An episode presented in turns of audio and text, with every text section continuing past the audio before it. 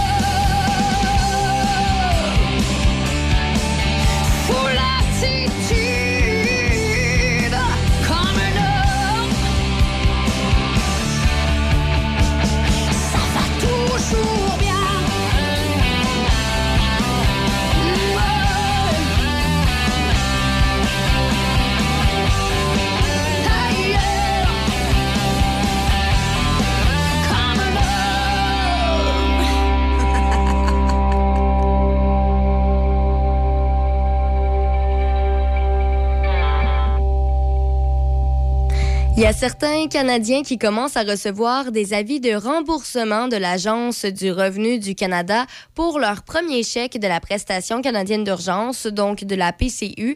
On se rappelle, hein, au début de 2020, là, au tout début de la pandémie, le gouvernement fédéral distribuait des chèques d'environ 2000 dollars aux personnes en situation précaire par l'entremise de la PCU. Euh, et là, par contre, en 2022, donc deux ans plus tard, ça fait déjà quelques semaines que certaines personnes ont commencé à euh, recevoir des avis de remboursement. Donc, euh, certaines personnes qui avaient demandé la PCU là, un peu plus tôt, il y a deux ans, euh, doivent maintenant la rembourser. ils doivent faire un, ils doivent carrément rembourser le, le 2000 de, le 2000 dollars. Alors, c'est ce que certaines personnes un peu font le saut là, dans les derniers jours. Ils ne s'attendaient pas à devoir un peu rembourser ça. Et bon, on, dit qu'on donne 30 jours pour rembourser le fameux 2000 dollars, mais euh, il y a certaines personnes qui, malheureusement, reçoivent l'avis beaucoup plus tard, ce qui laisse des fois seulement 10 jours pour rembourser euh, finalement le, 2000 dollars. Et puis là, le problème aussi, c'est qu'il y en a beaucoup qui disent, ben là, on est dans l'inflation, il y a des hausses partout. 2000 dollars en 30 jours et des fois moins, c'est beaucoup. Alors, euh, ça devient un peu compliqué. Euh, il y a plusieurs personnes qui risquent d'être pris par surprise. Euh, il y en a plusieurs aussi qui déplorent le manque de transparence du gouvernement dans le dossier parce que si le, gouvernement avait dit dès le début en 2020, on vous, on vous prête cet argent-là, 2000 dollars, mais dans deux ans, vous devrez le rembourser ben, peut-être qu'il y en a qui l'auraient pas demandé ou qui auraient fait plus attention ou, euh, bref, probablement qu'il y en aurait plusieurs qui auraient agi euh, différemment. Alors, euh, c'est ce qu'on déplore là ce matin. certaines personnes qui, malheureusement, doivent rembourser ce 2000 $-là, mais c'est pas tout le monde qui l'a. Et pour plusieurs, on mentionne aussi que ben, ça devient compliqué là, de devoir rembourser un tel montant en peu de jours. peut-être vont-ils accepter ce que plusieurs demandent, le fait de pouvoir le rembourser, mais seulement d'ici la fin de 2022? Alors, ce sera un dossier à suivre. Mais si jamais vous avez demandé la, PCU, la prestation euh, canadienne d'urgence, il se peut que dans les prochains jours, vous, vous allez recevoir une demande de remboursement de votre fameux 2000 dollars. Dans les prochaines minutes, restez là, on aura Cain Embarque Ma Belle ainsi qu'Alexandre Poulain, nos cœurs qui battent à choc. Performance Voyer, votre concessionnaire Yamaha, Arctic 4, CF Moto, Legend, Avalon, Armada et Mercury à moins de 40 minutes de Québec.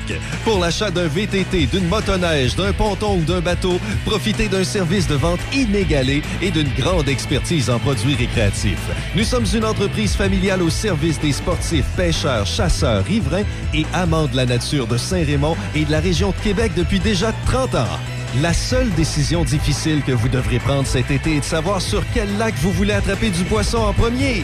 Performance Voyer, Chemin Grande Ligne, Saint-Raymond. Patrick Bourson et toute son équipe de la boulangerie-pâtisserie-chocolaterie chez Alexandre vous souhaitent un bon matin avec ses merveilleux poissons pur beurre, ses délicieuses chocolatines, toutes ses succulentes viennoiseries ainsi que tous ses pains variés.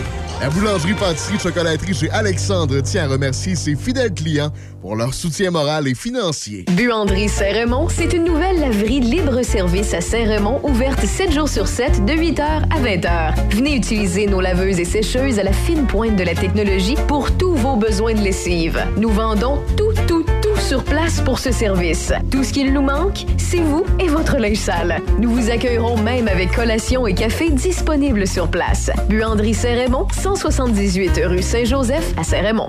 L'été. Mon son, mais classique.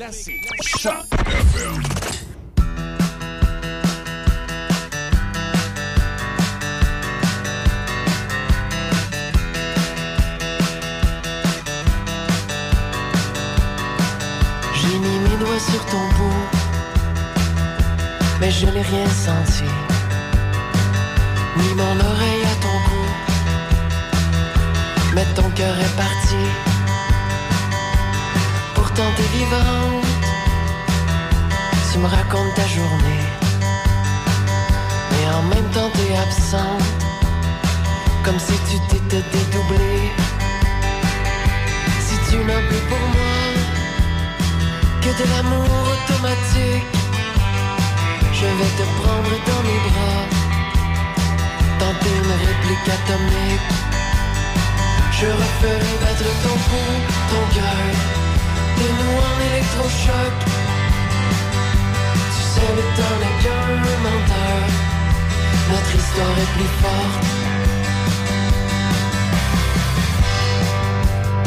J'ai de l'amour en peinture de guerre. Je peux te faire m'aimer encore. Viens, partons là où il de l'air. Loin de cette vie corridor. Et j'ai encore tant à t'offrir. J'ai même du présent plein les poches. J'ai deux billets pour l'avenir. Soyons ceux que le temps rapproche. Je referai battre ton pouls, mon cœur, de nous en électrochoc. Tu sais, le temps n'est qu'un menteur. Notre histoire est plus forte. Je sais la vie, elle est dans longue. Elle nous a bien mordu la peau.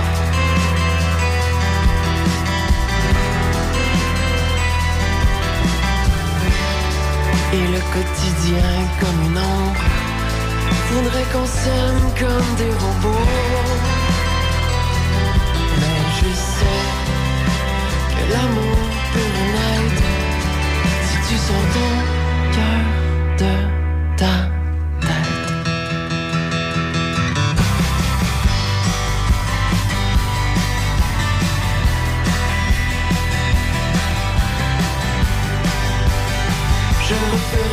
ton pouls par cœur. De nous en électrochoc. Tu sais le temps n'est qu'un menteur. Non notre histoire n'est pas morte. Et puis un jour c'est arrivé. Comme si on avait rendez-vous. T'as dit mon cœur va exploser. Je crois qu'il se souvient de nous puis tu t'es jeté dans mes bras. Fini le temps des automates. On tiendra bon, on retrouvera le tempo de nos cœurs qui battent.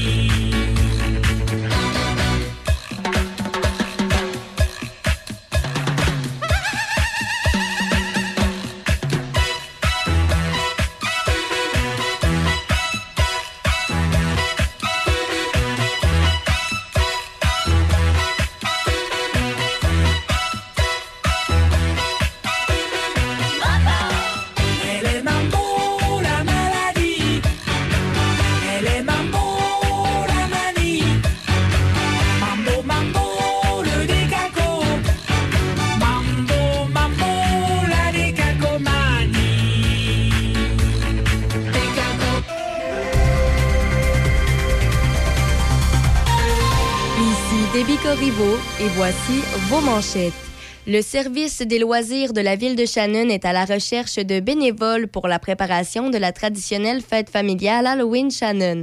Dans les sports au hockey, le défenseur Logan Mayou croit avoir énormément changé et il est reconnaissant de participer à ses premières activités officielles avec le Canadien de Montréal. Presque un an après avoir été sélectionné en fin de première ronde par le Canadien, Mayou participe au camp de développement de l'équipe. Mayou s'est retrouvé dans l'eau chaude pour avoir pris et partagé sans son consentement une photo d'une partenaire lors d'un acte sexuel en 2020. Les Pingouins de Pittsburgh ont prolongé de 4 ans le contrat de l'attaquant vedette Evgeny Malkin. L'entente est de 24,4 millions de dollars sur 4 ans.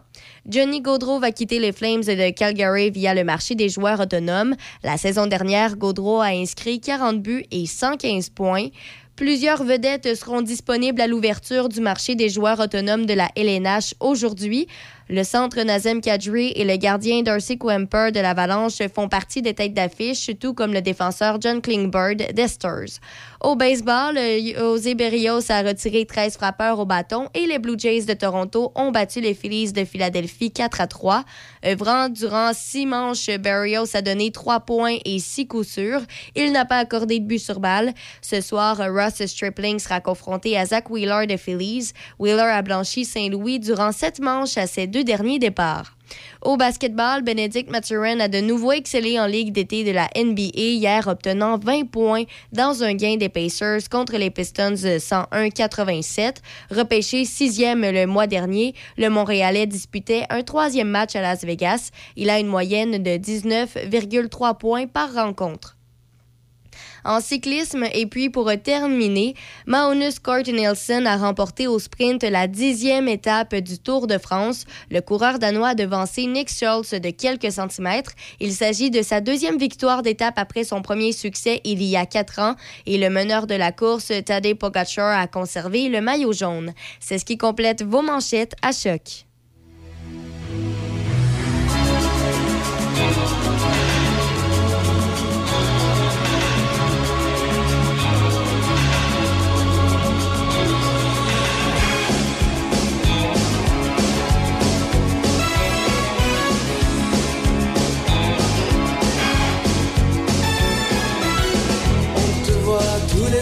Toi qui ne sortais pas Rôder dans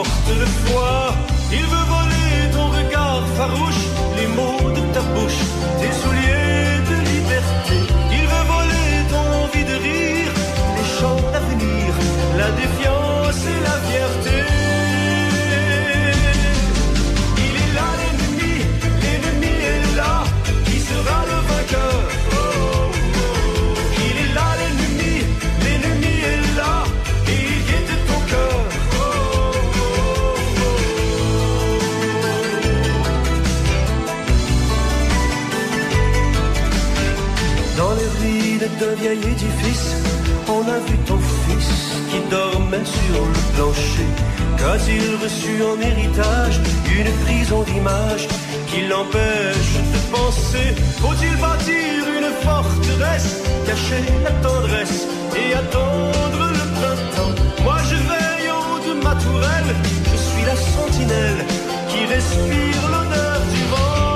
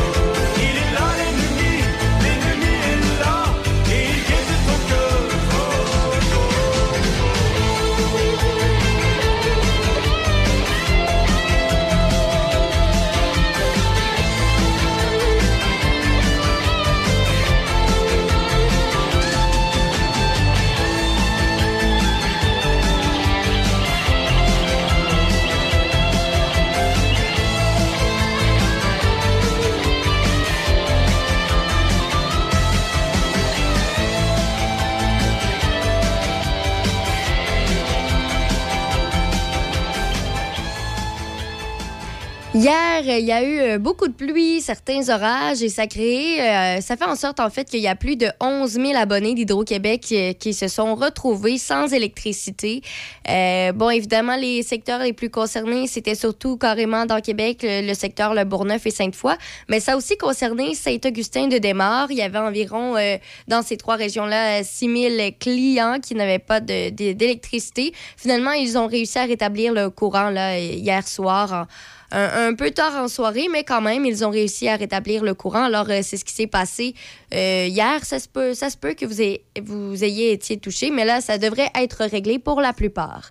Euh, restez là dans quelques instants. On a la reprise de vendredi dernier avec Plaisir d'été, la nouvelle émission qui est diffusée en direct à la TV, à la télévision locale, ainsi qu'ici même à Choc FM les, les midis, le vendredi. Alors, on écoute ça dans quelques instants à Choc. Buanderie Saint-Raymond, c'est une nouvelle laverie libre-service à Saint-Raymond, ouverte 7 jours sur 7, de 8h à 20h. Venez utiliser nos laveuses et sécheuses à la fine pointe de la technologie pour tous vos besoins de lessive. Nous vendons tout, tout, tout sur place pour ce service. Tout ce qu'il nous manque, c'est vous et votre linge sale. Nous vous accueillerons même avec collation et café disponibles sur place. Buanderie Saint-Raymond, 178 rue Saint-Joseph à Saint-Raymond. Le cœur, la raison et la Toyota Corolla. On est tellement bien en camping, la raison. Tellement. Le cœur. Si bien. Mais, mais, mais, mais pas autant que dans ma Toyota Corolla. Hein? Elle est tellement polyvalente, fiable. Elle est parfaitement adaptée à mon mode de vie. C'est pour ça que tu lui as amené sa propre tente? Ben, elle aussi est en vacances. Cœur ou raison, c'est l'heure Toyota. Visitez un concessionnaire près de chez vous ou rendez-vous sur achetermatoyota.ca. Performance Voyer, votre concessionnaire Yamaha, Arctic 4, CF Moto, Legend, Avalon, Armada et Mercury à moins de 40 minutes de Québec. Pour l'achat d'un VTT, d'une motoneige, d'un ponton ou d'un bateau, profitez d'un service de vente inégalé et d'une grande expertise en produits récréatifs. Nous sommes une entreprise familiale au service des sportifs, pêcheurs, chasseurs, riverains et amants de la nature de Saint-Raymond et de la région de Québec depuis déjà 30 ans. La seule décision difficile que vous devrez prendre cet été est de savoir sur quel lac vous voulez attraper du poisson en premier. Performance Voyer, Chemin Grande Ligne, Saint-Raymond. L'été, Portneuf-Lobinière. Votre votre radio. Choc 88 7. Et dans le cas de Choc FM, vous aurez l'occasion, dans l'émission du matin, de réentendre certaines des entrevues qui ont été faites sur le plateau, qu'on vous présentera autour de 6h40 dans la section première heure avec Déby Corriveau. Euh, comme euh, promis, on revient donc avec notre invitée Nadia Savard qui est auteur. Bonjour Nadia, bienvenue à vous euh, sur le plateau de, de Plaisir d'été. Merci de votre invitation. Ça fait plaisir. Un plaisir d'été, tout fait plaisir. Euh, vous, vous êtes originaire de Pont-Rouge? De Portneuf. Euh, de Portneuf? Oui, de Saint-Basile de Portneuf. Mais c'est la famille, je pense, qui est à Pont-Rouge. C'est ça qu'on s'est vu à Pont-Rouge. Vous, êtes, vous êtes originaire de Portneuf, euh, précisément. Parlez-moi un petit peu, euh, avant que- avant qu'on rentre dans le vif du sujet de l'auteur, parlez-moi un petit peu de votre, de votre vie dans Portneuf. Bien, euh, c'est ça, j'ai vécu 20 ans dans Portneuf. Euh, je- je- je- j'ai grandi à la campagne, loin un peu de, des amis, loin un peu des groupes aussi, euh, que, des, des- des- des activités de groupe qu'on pouvait y faire. Donc, euh, pour euh, meubler cette solitude-là, qui était... parce que quand on habite loin de... de- Des- des- de- des de- centres-villes. oui, c'est ça, des centres-villes. Ben, il faut meubler la solitude. Alors, moi, je m'inventais beaucoup, beaucoup d'histoires. Euh, je m'inventais euh, des personnages, des univers. Alors, avec ces c'est ce qui a forgé mon imagination débordante. Tout à l'heure, vous me disiez où est-ce que ça sort tout ça? Bien oui, ça fait longtemps que mon, mon, mon, mon imagination travaille. Donc, la solitude, c'est bon. Ça amène, euh, ça amène des bonnes choses.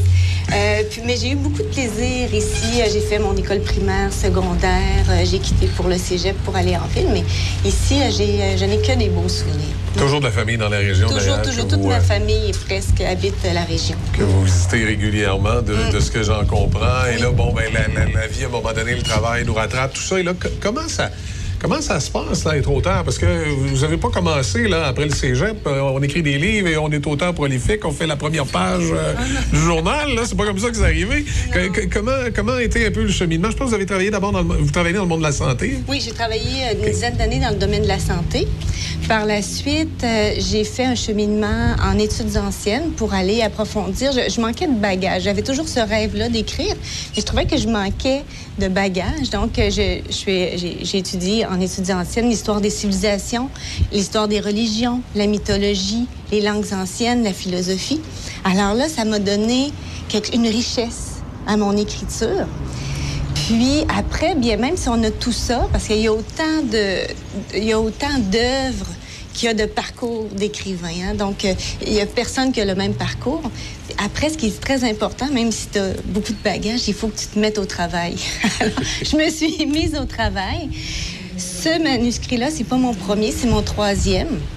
Il a pris quatre ans à écrire parce que ce qu'il faut savoir du travail d'auteur, du métier d'auteur, c'est une discipline. Il faut travailler à tous les jours. C'est un peu comme un athlète. Vous aimez beaucoup les sports, mais c'est un peu comme un athlète qui veut euh, à peaufiner son jeu, améliorer ses techniques et tout ça, mais c'est la même chose pour un auteur. Plus il s'y prend tôt, plus il travaille, euh, il met du temps, bien euh, ça, ça rapporte parce qu'après on est capable de d'avoir euh, euh, un écrit qui, qui est riche. Mm.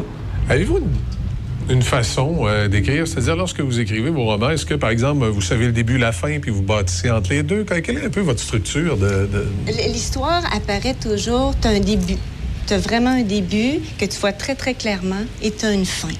Après ça, il y a des analyses de personnages que je fais. Donc, euh, euh, je, je- je- je crée mes personnages en fonction de l'intrigue que je veux tisser. OK? Où je veux aller, quel sujet. C'est beaucoup de recherche, c'est beaucoup de lecture à faire. Et, et- et là, dans, le cas de, de- de Killer Catchers Go, votre dernier opus, là, on, on parle euh, quand même de meurtre et euh, d'enquête policière. Euh, Pouvez-vous un peu nous, nous dépeindre le, le Comment roman? c'est- Qu'est-ce qu'on retrouve? Ah, que- OK, bien. Le synopsis. Ça commence, ben c'est ça, c'est une jeune artiste qui est retrouvée morte dans sa baignoire avec le, ca- le corps tatoué d'étranges dessins. On ne sait pas encore qu'est-ce que c'est. Au même instant, dans la ville, il y a un jeu. Il y a des gens qui jouent avec leur téléphone portable. C'est un jeu qui a eu... euh, et il, il, euh, il capture des tueurs en série virtuels OK. dans le but de gagner un grand prix qui est un voyage à travers le monde aux frais d'un créateur anonyme. On ne sait pas pourquoi il est anonyme, mais c'est quoi ses mobiles derrière. euh, Et euh, là, son la, toile se tisse tout autour Oui. de ça pour en arriver à une, une conclusion. Et justement, là, comment on a Comment vous avez travaillé les personnages, la recherche? Vous êtes, vous êtes parti là, avec ces- ce fil conducteur-là, puis là, à un moment donné, bon, on dit telle personne va avoir tel profil, c'est, on, on le bâtit comment? Ben, en fait, à partir, l'idée a parti de la une d'un jour- d'un journal qui rapportait euh, une œuvre d'art à caractère violent qui avait été soumise. Qui avait été soumise. Donc, euh, je, me, je me suis demandé, est-ce que l'art peut de... Ça, c'est mon thème central. Donc, est-ce que l'art peut devenir un alibi à la monstruosité? Jusqu'où on peut aller avec l'art? Qu'est-ce qui est considéré comme de l'art? Alors, euh, c'est où le point de rupture, en fait? Et là, euh, là à partir de ça, j'ai- bâti mes personnages. Euh, puis, euh, ça, ça suit toujours un thème. Il faut toujours que tu, que tu te rapportes à ton thème quand tu bâtis tes personnages. Les deux précédents livres, est-ce qu'ils étaient aussi sur des enquêtes policières? Quel était le sujet? C'était des manuscrits, en fait, qui n'ont jamais été publiés. C'est, euh, je pense que ça, c'est mon premier qui, Qui est vraiment en- Oui. disponible en oui, librairie. qui m'autorise à dire que je suis auteur. Il, il- il est disponible dans la région, je présume, du côté de la Oui. librairie à Donnacona, Les- on peut se le procurer, oui. Oui, il y a des exemplaires aussi dans 30 euh, librairies au Québec, pour les liseuses aussi, là, donc... euh, Vous avez fait le salon euh, du livre de Québec. Comment ça s'est passé? Comment vous avez trouvé ça? Ça a été extraordinaire parce que ça a été une occasion de rencontrer mes lecteurs, de savoir, de passer du virtuel derrière l'écran écrire des histoires, tu sais pas pour qui, là rencontrer vraiment qui va lire mes, euh, mon œuvre.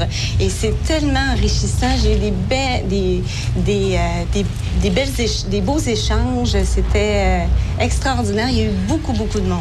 Mm. Est-ce que euh, le fait d'être en contact avec les lecteurs, ça amène des idées? Est-ce a des gens qui vous ont dit parfois, ils ont parlé d'un personnage, ils vous ont dit, Ah, moi, j'ai trouvé telle chose, est-ce que je me trompe? Ou, est-ce que les gens ont, ont eu ce- cette relation-là avec vous, là, avec les personnages? Oui, oui, oui. Puis d'ailleurs, euh, il y a une collaboration qui va, qui va se faire. C'est une histoire qui m'a été racontée. Et euh, je trouve que c'est extraordinaire que ça doit... Parce que pourquoi on écrit? C'est parce que je pense qu'il y a des histoires qui doivent être racontées, qui doivent être connues de plusieurs, parce qu'ils touchent des sujets qui sont euh, universels. Alors, euh, euh, oui, effectivement, il y a une histoire qui m'a été racontée et, et- va se construire tranquillement avec cette personne-là. Puis il va y avoir un projet de collaboration, mais oui, c'est arrivé dernièrement en plus. Oui. C'est bien. Et, et là, ben justement, euh, ben, je vois qu'il y a un projet en cours. C'est un peu la question que j'avais, parce que là, on a fait un livre, on le promotionne, on va au salon du livre, on fait des entrevues. Oui. Et là, euh, il faut, faut passer à un autre livre. Donc là, déjà, on est en train de, de bâtir euh, quelque chose. Oui, parce que je vous parlais, c'est très, très, très récent, là, le projet qui va être en collaboration, mais moi, j'avais déjà commencé un second roman qui se passe, cette fois, celui-là, il, il se passe dans plusieurs pays. Il débute à New York, mais celui-là, j'avais envie de le faire plus près de chez moi. Donc, il se passe dans, euh, dans la région de Québec, mais il y a une partie, et là, ça, c'est tout nouveau, il y a une partie de, de, de, de l'intrigue qui va se passer ici à Saint-Raymond. Ah oui! Saint-Raymond se rend en vedette. Est-ce que c'est encore une histoire de meurtre? Euh, c'est une intrigue policière. Je reste euh, avec ce filon-là. Oui. OK, d'accord. Donc, on, on surveillera ça. Euh, c'est toujours intéressant de, de- pouvoir se ramener à ses racines. Est-ce que, plus probablement que euh, la région de Portneuf, parfois, doit aider à inspirer certaines idées de choses que vous avez vécues? Est-ce que parfois vous inspirez vraiment de, de choses vécues, des fois pour développer un personnage, développer quelque chose? Uniquement pour euh, ce, qui, ce, que- ce qui a trait avec tout ce qui est sentiment humain. Là, ça. Ouais. Mais sinon, euh, j'essaie. J'essaie de me distancier un petit peu de mon écriture, sauf dans le projet que je vous ai parlé en collaboration, mais j'essaie de, de, de me distancier, aller complètement dans, dans l'imaginaire, mais des choses qui sont possibles toutefois. Donc, euh, je m'inspire aussi des journaux, comme je disais. Donc, M. Caron, qu'on avait en entrevue, Oui. plutôt devrait aimer parce qu'il y a des choses qui sont possibles. Il n'y a, pas de- y a pas de petits lutins magiques qui apparaissent nulle part pour Ben, ça flirte. Moi, j'aime beaucoup les questions éthiques, notamment celles qui sont reliées aux nouvelles technologies. Donc, est-ce qu'un monde comme ça, éventuellement, pourrait être possible?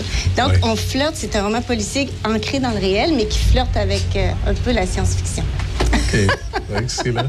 Mais je vous remercie beaucoup, euh, Nadia Savard, de cette visite. On espère que lorsque le prochain livre sera sorti, on aura le plaisir de vous recevoir, que ce soit à la radio de Choc FM ou à la, radio, euh, ou à la télévision ici euh, de CJSR pour nous en parler. On va lire ça attentivement. Moi, je l'ai commencé, je ne l'ai pas encore terminé. Wow! Mais ma fille euh, est en train de le lire. J'ai l'impression qu'elle semble apprécier parce que j'ai pas retrouvé la copie ce matin. C'est la vôtre qui est ici qu'on va vous redonner tout de suite après. Alors voilà qui complète euh, cette émission sur les ondes de CGSR et de Choc FM. C'était euh, une première. Soyez là vendredi prochain également. Ça se continue.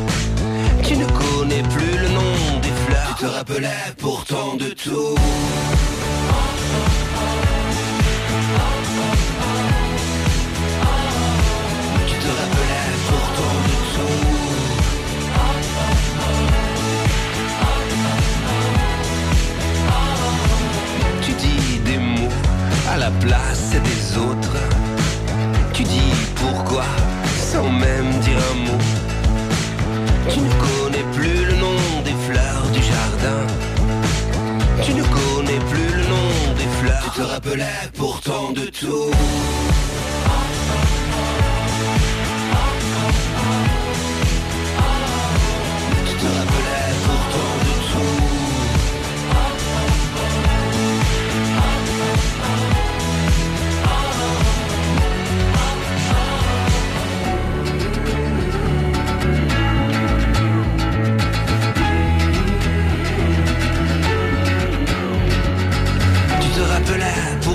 De tout, mais à la fin de plus rien du tout. Tu te rappelais pourtant de nous, mais à la fin de plus rien.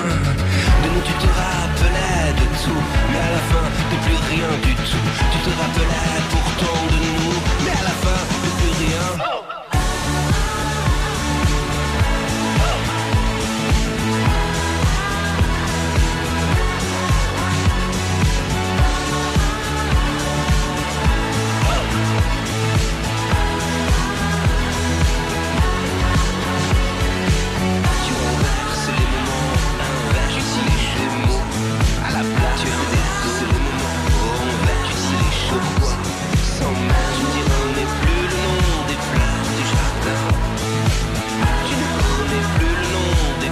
te rappelais pourtant de tout.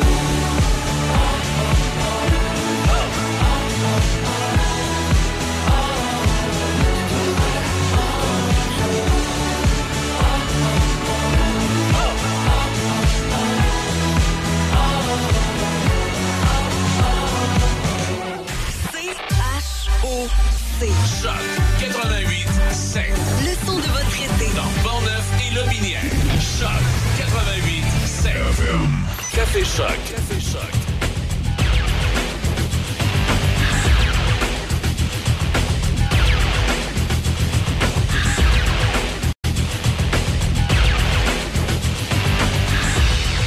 Ben voyons, Déby, voyons, Déby, c'est pas moi, c'est mes mains, c'est mes mains. Mhm. Salut, Déby, comment ça va? Outre ce fait-là. Euh, c'est pour moi, c'est mes mains, c'est mes mains. Outre ça, somme toute, ça va très bien. Déby est fâchée ce matin parce qu'elle a lu euh, l'article de Martineau euh, ce matin dans le, dans le Journal de Québec qui raconte l'histoire de Simon Hull, euh, cet individu qu'on a eu, euh, de façon ironique, on a eu beaucoup de plaisir à parler au cours des dernières euh, semaines, euh, qui à Cuba aurait euh, encore une fois euh, tenté de, de- de- de- de taponner une jeune femme. Et là, semble-t-il que son excuse qu'il aurait donnée, selon l'article de Martineau, c'est que c'est pas moi, c'est mes mains. Mhm. Et là, Déby a lu ça ce matin et elle était dans tous ses états. Ben non, mais je veux dire, c'est qui qui contrôle les mains? C'est ton cerveau. C'est ça. C'est le cerveau est à qui? Il est à toi. Mais Hein? tu sais, ça, ça vient rajouter une couche sur le, le questionnement qu'on avait toujours eu depuis le début. C'est comment le juge Poliquin a pu en arriver à une décision comme ça. Ben moi, ce que j'espère, c'est que, bon, oui, Simon Hull, finalement, va, va peut-être euh, avoir un, un jugement différent. On attend les- Ouais. le- le suivi à propos de ça. Mais moi, ce que j'espère, c'est que le juge Poliquin reçoive quelque chose également. Qu'il y une euh, tape un- ses mains. un petit quelque chose, je sais pas, mais juste pour comprendre qu'est-ce qui s'est passé dans sa, tête, dans sa tête à lui et lui faire comprendre que le jugement qu'il a donné, c'est un énorme manque de jugement rendu en 2022. Avec les arguments que tu as donnés en plus, on est rendu dans, co- comme ça le disait dans l'article, on est rendu dans une société de c'est pas moi, c'est quelque chose d'autre. C'est pas moi, c'est mes mains. Ouais, c'est pas moi, la c'est l'alcool. La déresponsabilisation qui n'a pas d'allure. D'ailleurs, au fédéral, Euh, Justin Trudeau fait pas juste des mauvais coups, là, bien qu'il y ait des gens qui disent que le projet de loi, il y aurait des, des- des ajustements à faire. là. Mais il a déposé il n'y a pas tellement longtemps et euh, poussé à la Chambre des communes un projet de loi justement pour que on ne puisse pas euh, prendre en ligne de compte le fait que quelqu'un était sous l'influence de l'alcool pour excuser des gestes à caractère Ben, sexuel. C'est ce qui est fâchant avec Simon Hull, c'est qu'il il met ça, c'est ça, sur la faute de l'alcool, sur la faute qui a été rejetée quand il était jeune, Et- et- sur la faute le- de ses mains. Le seul moment où euh, je me dis que l'alcool peut rentrer en ligne de compte, c'est dans une situation où tu aurais deux, deux personnes qui sont en cours.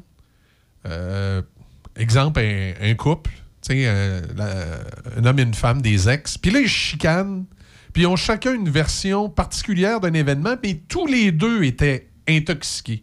Là, je pourrais comprendre qu'à un moment donné, un juge dit là, en raison de l'intoxication d'alcool, puis que c'est aucun des deux n'a l'air crédible et clair, euh, je rends un jugement là que euh, soit qu'ils sont punis tous les deux, ou soit ils sont pas punis tous les deux. Là, mais je pense que c'est le seul cas où vraiment là, je pourrais dire bon, ok. euh, quelque part, t'as pas le choix, là. mais, mais, mais dans, un, dans un cas comme celui de Simon Hull, je ne comprends pas. là. Ben, je pense qu'il y a. Ben, en fait, ah, ah, quelque chose. Ah, j'avais oublié ce petit détail. De- lequel? Je sais pas si tu as vu passer ça sur euh, Internet, mais il y a des groupes euh, qui soutiennent Simon Hull, Ah qui oui? disent que c'est une victime là-dedans. Que. J'ai- j'ai- ouais, c'est vrai, j'avais vu ça, passer ça, ouais. OK. Des- des- ah oui. Bon, justement, à Simon justement, j'ai euh, j'ai une Il envie- est maltraité par la société. arrête donc, On mais- le maltraite. Mais euh, justement, j'ai un enregistrement de ces gens-là en train de chanter euh, pour Simon Hull. Mm. Ouais.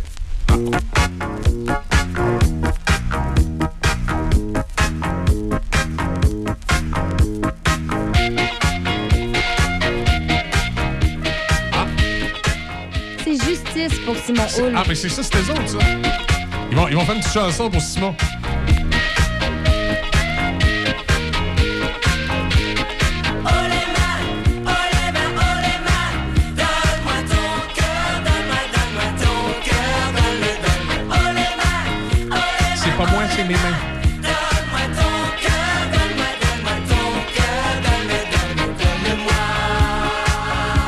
Ah, il nous manquait juste la voix d'Elvis Gratton hein, quand il dit « Oh, donc!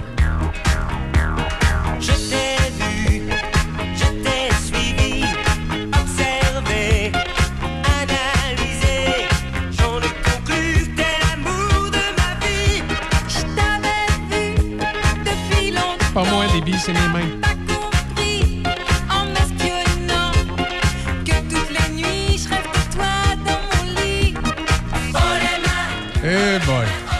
Mais pour euh, revenir là, sur ce fameux groupe-là, Justice Ouais, ouais. pour Simon Hull, la description de ce groupe-là. Un groupe de soutien pour Simon Hull. C'est tous des petits gros barbus? Un bon, non, non, un bon Jack qui se fait malmener sur la place publique dernièrement.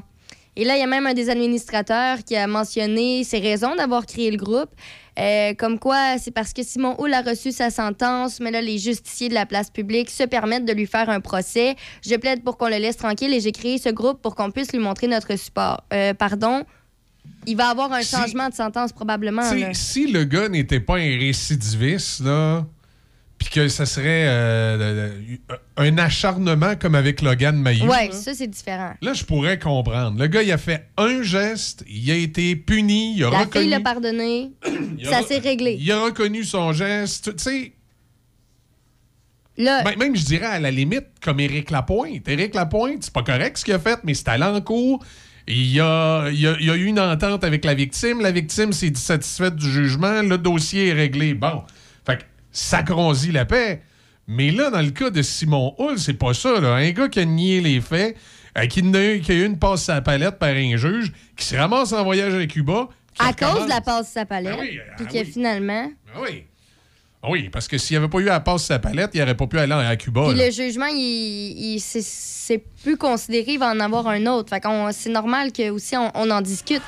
Mais moi, ce qui me surprend là-dedans, c'est que les administrateurs de ce groupe-là, a- là-dedans, il y a deux femmes. Ouais, mais ça, Déby, hein, regarde. Ça, là. Le- souvent, oublie pas, le la, la meilleure amie d'un batteur de femmes a souvent été une femme. C'est, Ouais. euh, malheureusement, c'est comme ça. Parce que pour Ça citer. tu sais, ça n'a rien à voir avec le sexe. Là. C'est pas que, ce soit un homme ou une femme, mais malheureusement, il y aura des gens qui manqueront tout le temps du jugement ou qui seront dépendants. Des dépendants affectifs. Là. C'est vraiment un, un problème parce que dans, dans ce groupe-là, là, les- je te cite quelque chose. Se faire pogner le cul n'est pas un viol, arrêtez de capoter avec ça, bip. Ah, Bip ouais? étant un sac.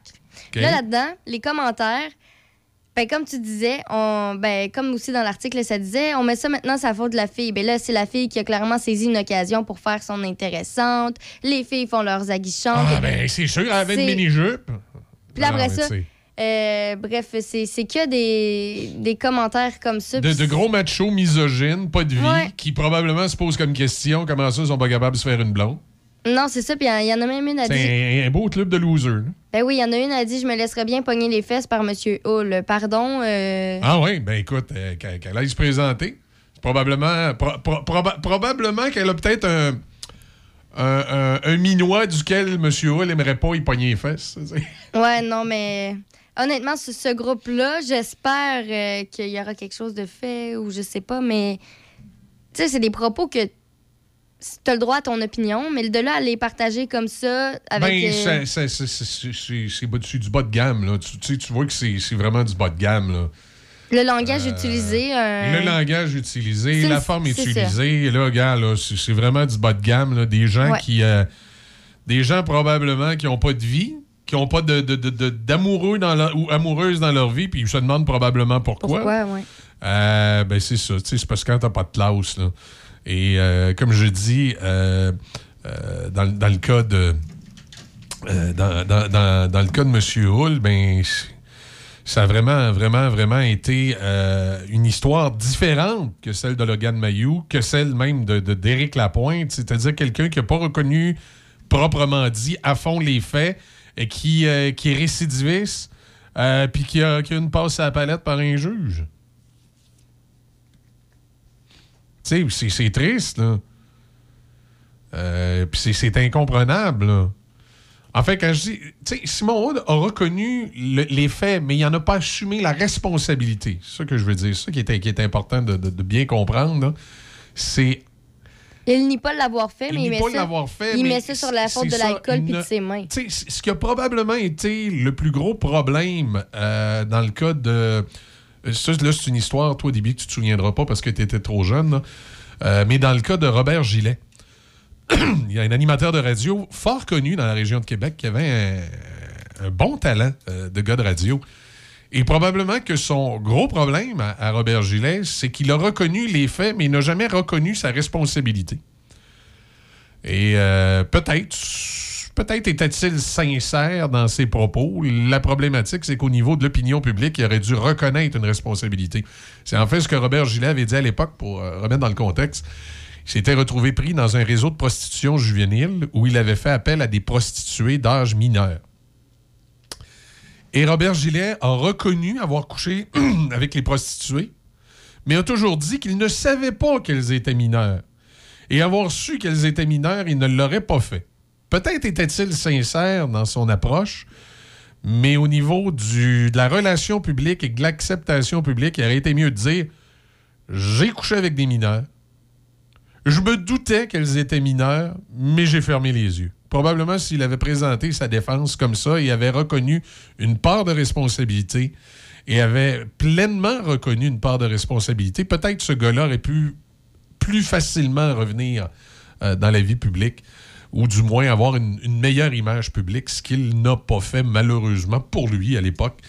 Euh, ce qui fait qu'il il a tenté de revenir, mais ça a toujours été difficile et ça n'a jamais donné de, résultats escomptés. Beaucoup de gens ont, toujours... euh, ne lui ont jamais pardonné euh, les faits en tant que tels. Et, c'était, écoute, c'était quelqu'un euh, euh, que je peux dire qui a manqué au paysage radiophonique, son, type d'animation, son type de, façon de présenter les choses.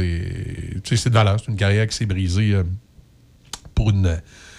Pour une, Comme disait mon père, une carrière qui s'est brisée pour une histoire de fesses qui n'aurait pas dû avoir cours.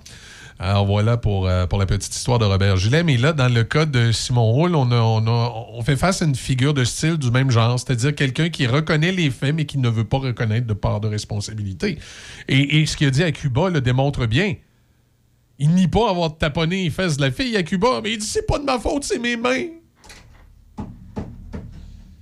Tu sais, quand je parle des petits Québécois là, qui sont tout le temps en train de se déresponsabiliser, et moi, je pense que ça vient de loin, ça. Je pense que c'est profond. Ça vient de la façon dont on nous enseigne notre propre histoire à l'école. Les pauvres petits Canadiens français, il n'y a jamais rien qui est de notre faute.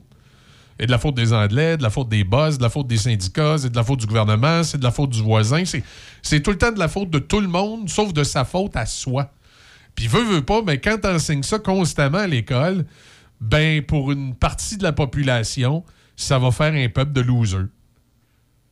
Et malheureusement, au Québec, euh, cette euh, partie de la population-là, loser, commence, on dirait, euh, à prendre exponentiellement de l'espace. Des gens qui sont pas capables de se responsabiliser puis qu'il n'y a jamais rien qui est de leur faute. Peut-être de la faute des autres. Ça va jusqu'au gouvernement. Tu sais, l'imputabilité. T'as-tu vu les commissions, commissions de bastarage, gommerie, etc., etc. Nomme on peut remonter dans les années 70 à SECO. On a bien de la misère à trouver des hauts fonctionnaires puis des politiciens qui ont été tenus responsables de ce qui s'est passé puis qui ont dû payer des amendes ou faire de la prison. On est dans une espèce de système qui est fabriqué à la québécoise puis qui n'est jamais personne de responsable de rien. Euh, la petite enfant martyr dans le coin de Grand Bay, c'est encore une fois la faute du système. On n'est pas capable de cibler quelqu'un, un intervenant ou une personne précise à la DPJ ou au ministère. C'est de la façon dont le système a été fait. Donc, c'est le système qui est responsable qu'on va devoir modifier, mais c'est de la faute de personne. Jamais de la faute de personne à nulle part au Québec. Ben, on a de bons exemples. C'est tellement jamais de la faute de personne que dans plusieurs entreprises et dans plusieurs milieux, on fait une obsession à la, recherche excessive des coupables. C'est-à-dire dans les situations où il ne devrait pas euh, y avoir de... de ben, en fait, qu'il pourrait y avoir un coupable sans avoir de sanction, on devient fou à chercher ça. Moi, j'ai souvent travaillé dans des entreprises au Québec, de tout horizon, où leur gros problème, lorsqu'il y avait un problème dans l'entreprise, c'est que ça devenait jamais à faute de personne parce que le coupable n'osait pas lever la main parce qu'il allait être lapidé plutôt que de chercher une solution. Tu sais, quand il arrive un problème dans une entreprise, puis tu dis, hein, comment ça, il y a eu ça? Qui a fait ça? Fait que là, le principe, c'est qu'il devrait y avoir quelqu'un qui lève la main et qui dit, ben, c'est moi qui ai fait ça. Puis là, tu, devrais analyser le problème en disant, OK, t'as fait ça, mais pourquoi t'as fait ça? Est-ce que c'est une erreur de ta part, tout simplement, que tu reproduiras pas? Et est-ce qu'il y a une façon d'éviter qu'un employé reproduise cette erreur? Puis là, on s'assoit avec toute l'équipe, on trouve des solutions pour que l'erreur ne se reproduise pas, que l'employé euh, fautif soit bien conscient de l'erreur qu'il a fait et qu'il sache comment ne pas la reproduire, sans qu'on lui tape sur les doigts indéfiniment. C'est pas ça qui est, c'est pas ça qui est fait dans les entreprises. Au lieu de faire ce processus-là de, de trouver qui a fait l'erreur, pourquoi il a fait l'erreur, comment on peut éviter qu'il fasse l'erreur, comment cet employé-là peut être sensibilisé à ne pas faire l'erreur, comment les autres employés peuvent être sensibilisés à ne pas faire l'erreur. Ce qu'on fait, c'est quand on a trouvé le coupable, c'est de ta faute, on l'engueule comme du poisson pourri, soit on le congédie, soit on le met de côté, il devient risé de ses collègues, puis c'est de sa faute. That's it, that's all. On cherche pas comment on aurait pu éviter la problématique, c'est de sa faute, point final. Mais ça, ça vient aussi de notre grande mentalité de jamais être responsable de rien. Il faut tout le temps trouver un coupable à quelque part. À l'intérieur d'une entreprise.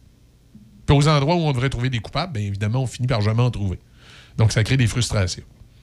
Et dans l'appareil euh, gouvernemental et dans notre société en général au Québec, c'est comme ça. Donc, ça crée des gens, à un moment donné, qui réussissent à prendre le, haut de la société. C'est encore pire quand ils sont rendus dans des postes de pouvoir, puis sont jamais responsables de rien, aucune imputabilité. Parce que les autres sont parfaits, c'est pas de leur faute. C'est le système. C'est tout le temps le système. C'est mes mains, pas moi. Et voilà. 7h17. Euh, Qu'est-ce qu'on a d'autre dans l'actualité? Je vous reparlerai un petit peu plus tard euh, de ce que je considère euh, comme une triste nouvelle dans le milieu des médias. Il n'y a, jamais, a jamais personne qui peut se réjouir de la fermeture d'une autre entreprise de presse, même si parfois, sur certains plans, on est des concurrents. Dans ce cas-ci, je ne considère pas qu'on était des concurrents. Euh, mais c'est sûr qu'on se partageait quand même une assiette euh, budgétaire. On se partage l'assiette des, revenus publicitaires en provenance de Portneuf. Là, il y a le Martinet du côté de Saint-Raymond euh, qui suspend ses activités.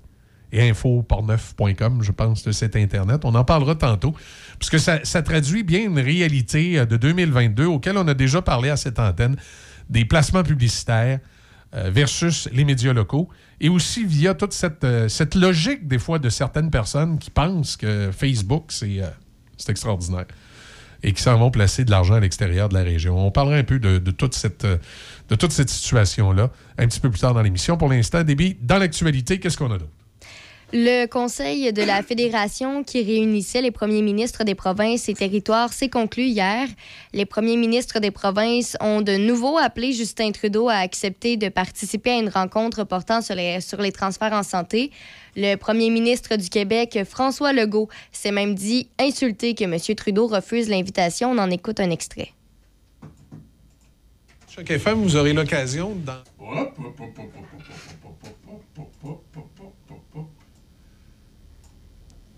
C'est un peu insultant de déléguer les messages via M. Duclos, le ministre euh, de la Santé fédérale. D'abord, comment se fait-il qu'il y ait un ministre de la Santé fédérale alors que c'est un champ de compétences des provinces et des territoires? C'est le premier problème.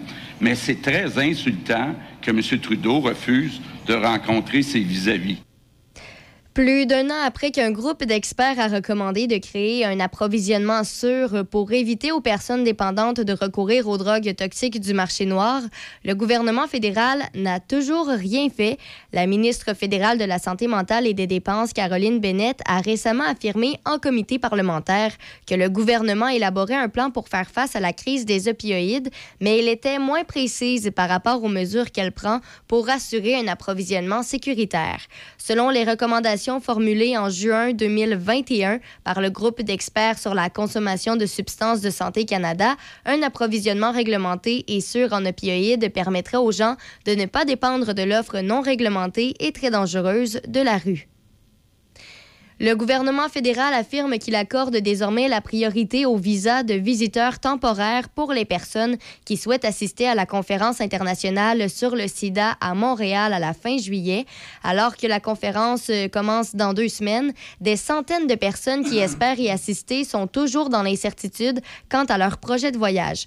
Beaucoup d'autres, principalement d'Afrique, d'Asie et d'Amérique du Sud, ont déjà vu leur demande de visa rejetée. Et parmi ceux-ci, des participants avaient même reçu des bourses en partie financées par le gouvernement canadien pour y assister.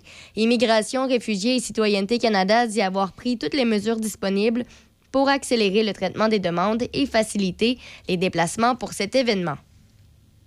Et puis, pour terminer, rappelons que les quelques centaines de partisans curieux qui se sont rendus au complexe sportif Bell lors des derniers jours ont peut-être été déçus de ne pas voir la prochaine génération de joueurs du Canadien de Montréal disputer des matchs intra-équipe. La quarantaine de joueurs invités au camp de développement du Canadien ont participé à un entraînement intense avec des exercices à 3 contre 3 ou 4 contre 4 en espace restreint. Le conseiller spécial aux opérations hockey du Canadien, Vincent Le Cavalier, a commenté les exercices dirigés par le directeur du développement hockey, Adam Nicholas. Moi, j'ai jamais pratiqué de même, mais j'adore ça parce que tu travailles ton cerveau tout le temps. Puis euh, la game de hockey, c'est toutes des, décisions qu'il faut que tu prennes rapidement. Puis en travaillant ça, euh, je pense que tu deviens un meilleur joueur de hockey. C'est bien beau tourner autour d'un compte 5, 6 ou 10 fois, mais avec les jeux qu'ils font, euh, je pense que tu deviens un meilleur joueur de hockey. Et c'est ce qui complète les nouvelles en ce 13 juillet. Côté. Mon micro, ça va aller mieux. Côté météo, c'est euh, aujourd'hui euh, alternance de soleil et de nuages. On parle quand même de 40% de probabilité d'averse. Ce soir, cette nuit, généralement nuageux, 40% de probabilité d'averse, risque d'orage minimum de 13. Jeudi, nuageux, 60% de probabilité d'averse, maximum de 20. On a présentement 15 degrés. Je vous rappelle que parlant d'averse, hier, Cap-Rouge et Saint-Augustin, ils en ont eu pour leur compte. hein? Même des arbres qui sont, euh, qui sont euh, des branches d'arraché. Euh, il a comme passé un- une micro-orage dans ce secteur-là sur l'heure du souper vers 18 h. On voyait sur le fleuve comme un mur de pluie qui s'en venait. Et ça a passé dans Cap-Rouge puis Saint-Augustin, puis ça, ça a fait quelques dégâts. Ça a été euh, plutôt particulier, puis ça a touché spécifiquement ce secteur-là. là. Ailleurs, ils, ont eu de la pluie, mais ils n'ont pas eu cette, espèce de, de mini-tempête. là. C'était c'était particulier de voir les images hier sur les, euh, sur les réseaux sociaux, pour ceux qui, sont, euh, qui, ont pu les voir. C'était vraiment, vraiment, vraiment euh, particulier. Alors voilà pour, pour, pour cette, cette petite anecdote d'hier. Heureusement, il n'y a pas eu de blessés, quelques, quelques petits dégâts sur des terrains, mais, mais ça va. Saint-Raymond, la ville du récréatif. Quatre concessionnaires spécialisés dans les véhicules de loisirs. Bateaux, motomarine, ponton, moto, spider, VTT, côte à côte. Tous les véhicules pour profiter de l'été et de la nature. Venez voir nos salles de montre et visitez les sites web de Performance Voyer, Pro Performance Saint-Raymond, Dion Sport et Cloutier Saint-Raymond ou passez les voir directement. Neuf, usagers, vente de pièces. Passez les voir directement à Saint-Raymond, la ville du récréatif. It's now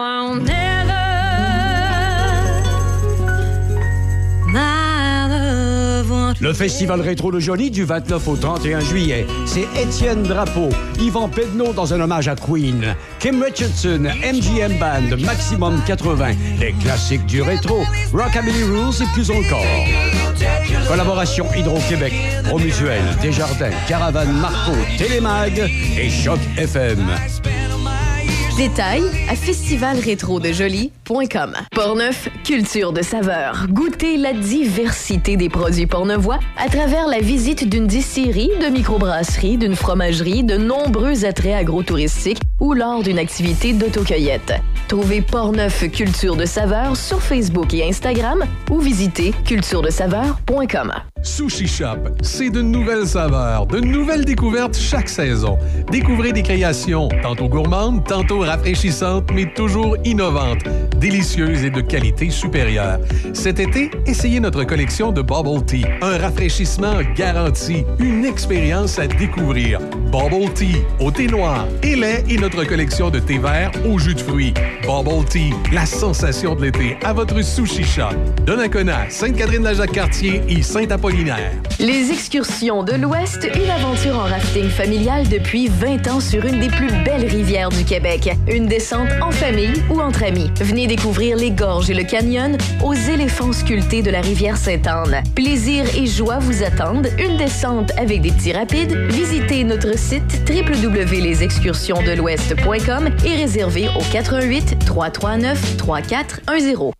À votre prochain 5 à 7, servez les spiritueux Ubald, cultivés et distillés au Québec. Ces gin et vodka reconnus mondialement sont parfaits pour rehausser vos cocktails. Amateurs de ginto et de blood qui seront conquis. Demandez les produits Ubald à votre SAQ. Portneuf, culture de saveur. Goûtez la diversité des produits portnevois à travers la visite d'une distillerie, de microbrasserie, d'une fromagerie, de nombreux attraits agrotouristiques ou lors d'une activité d'autocueillette. Trouvez Portneuf Culture de saveur sur Facebook et Instagram ou visitez culturedesaveur.com. Café Choc. On se lève du bon pied avec Michel Cloutier et Déby Corriveau. Café Choc 88.7. 7h25 sur le son des euh, classiques. On va justement écouter Duran Duran, Ordinary World, souvenir de 1993. On revient dans quelques instants avec euh, d'autres nouvelles. Attention billes, c'est pas moi, c'est mes mains.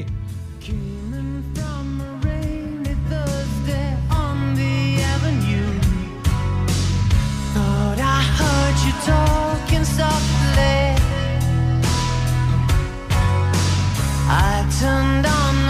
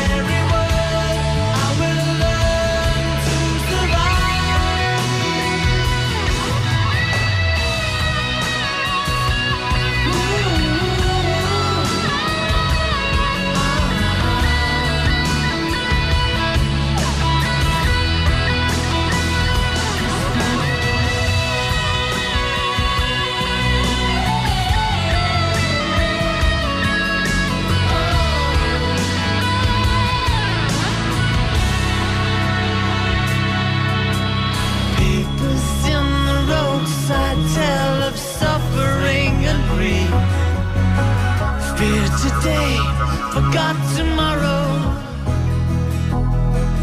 Ooh, here, beside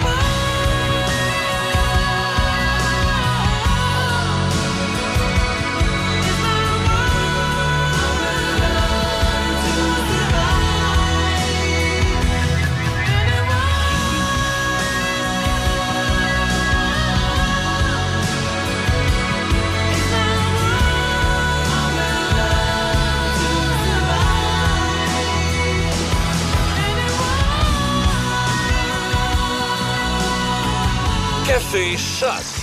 88 7. Nouveau au centre-ville de Saint-Raymond, le Wainwright. Loft luxueux et chaleureux pour location court terme, à la nuit, à la semaine ou au mois. Idéal pour votre famille. Des lofts tout équipés avec cuisine et même laveuse sécheuse. En plein cœur de l'action, près de tous les services et avec des tonnes d'activités en nature à proximité. Nous offrons même une borne de recharge pour voitures électriques. Visitez le Wainwright.ca ou encore appelez au 88 781 6240. 418 781 6240. Le Wainwright à Saint-Raymond, loft luxueux et chaleureux pour location court terme. Tu as sur ton char? Appelle Dr. Boss. Débosselage sans peinture, Dr. Boss. 88 873 74 67 88 873 74 67 Dr. Boss, suivez-nous sur Facebook. Pop Media, agence marketing. Pop Media, planification marketing. Pop Media, graphiste web et imprimé. Pop Media, photo et vidéo corporative. Pop Media, gestion des médias sociaux. Popmedia.com. La confiserie Imagine la fête de Donnacona. C'est des bonbons de toutes sortes et en vrac, plus de 100 sortes différentes. Fraîcheur et service vous attendent pour un événement unique. Baptême, mariage, fête, shower ou corporatif, on te prépare le cadeau tendance personnalisé au goût du jour. Une panoplie d'articles pour l'événement est également disponible au même endroit. Ballons, cadeaux, cartes et des confiseries à un prix plus qu'abordable. Notre seule limite, votre imagination. La confiserie Imagine la fête à Donnacona, voisin de la Caisse populaire. Grosse promotion chez Gâteau Karine Saint-Gelais à Pont-Rouge. Elle souligne ses 5 ans avec un spécial 5 cupcakes pour 5 10 pour 10 et oui, 15 pour 15 Pour chaque tranche de 5 cupcakes supplémentaires, ils vous reviennent à seulement 1 chaque. Karine vous attend au 286 rue du Pont à Pont-Rouge. Ne manquez pas votre chance de vous sucrer le bec. Une nouvelle boucherie à Pont-Rouge, au 20 rue du Collège, Tony Boucherie. Tony Boucherie, c'est des viandes de qualité à bon prix. Tony Boucherie, c'est le spécialiste de produits fumés, jerky bacon, fumé maison. D'ailleurs, quand tu entres à la boucherie, il y a une bonne odeur de viande fumée dans le commerce. Viande locale et produits variés. Visite la page Facebook de Tony Boucherie pour connaître les spéciaux. Le pro du barbecue Tata à Pont-Rouge, au 20 rue du Collège, Tony Boucherie. Le Festival de blues de Donnacona célèbre sa 15e édition du 3 au 7 août. Le seul festival entièrement blues du Québec. Vous pourrez y voir des prestations d'artistes internationaux provenant de l'Australie, d'Angleterre, de la France, des États-Unis et du Canada. Tous les spectacles ont lieu sous un immense chapiteau. Les billets sont en pré-vente jusqu'au 3 juillet au pointdevente.com ou via notre site donnaconablues.com. Voici un message de votre conseillère en sécurité financière, partenaire de Beneva. Marie-Claude Cloutier, conseillère de Portneuf-Jacques-Cartier. Ce que j'aime, c'est que ce soit simple. Il faut bien se connaître pour construire une relation à long terme. Parce que la sécurité financière, c'est pour la vie. Pour rencontrer Marie-Claude, visitez sa page Facebook. J'attends votre appel au 418 525 31 84. Portneuf, culture de saveur. Goûtez la diversité des produits portnevois à travers la visite d'une distillerie, de microbrasserie, d'une fromagerie, de nombreux attraits agrotouristiques ou lors d'une activité d'autocueillette. Trouvez Portneuf Culture de saveur sur Facebook et Instagram ou visitez culturedesaveur.com. Le parcours du club de golf Donnacona, un site enchanteur au cœur du vieux Donnacona. Admirez le majestueux fleuve Saint-Laurent tout au long de son parcours. Différents forfaits disponibles, déjeuner les dimanches au club avec réservation, belle terrasse extérieure avec vue sur le parcours et le fleuve. Réservez golfdonnacona.com, golfdonnacona.com ou au 88 285 1771. Le club de golf Donnacona depuis 1927.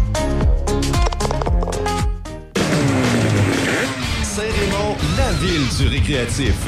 Quatre concessionnaires spécialisés dans les véhicules de loisirs.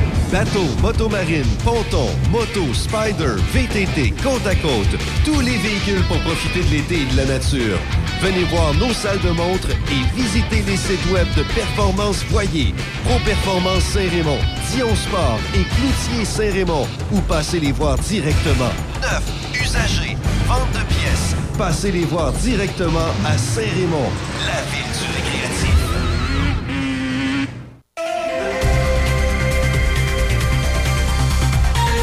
7h35 minutes alternance. Soleil et nuages sur le Grand Port-Neuf, 40% de probabilité euh, d'averse. Risque d'orage en fin de journée, un maximum de 24. Ce soir, cette nuit est généralement nuageux. Toujours un 40% de probabilité d'averse avec un risque d'orage tôt en soirée, minimum de 13. Demain, jeudi, c'est nuageux. 60% de probabilité d'averse, maximum de 20. Et le soleil devrait être de retour vendredi euh, avec un 26 degrés et ce sera comme ça tout au cours du week-end. Madame Corriveau, dans l'actualité.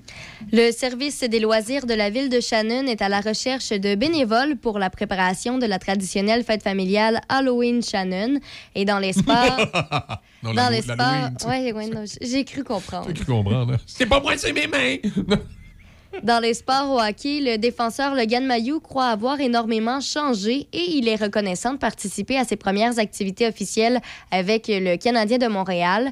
Presque un an après avoir été sélectionné en fin de première ronde par le Canadien, Mayou participe au camp de développement de l'équipe. Mayou s'est retrouvé dans l'eau chaude pour avoir pris et partagé sans son consentement une photo d'une partenaire lors d'un acte sexuel en 2020.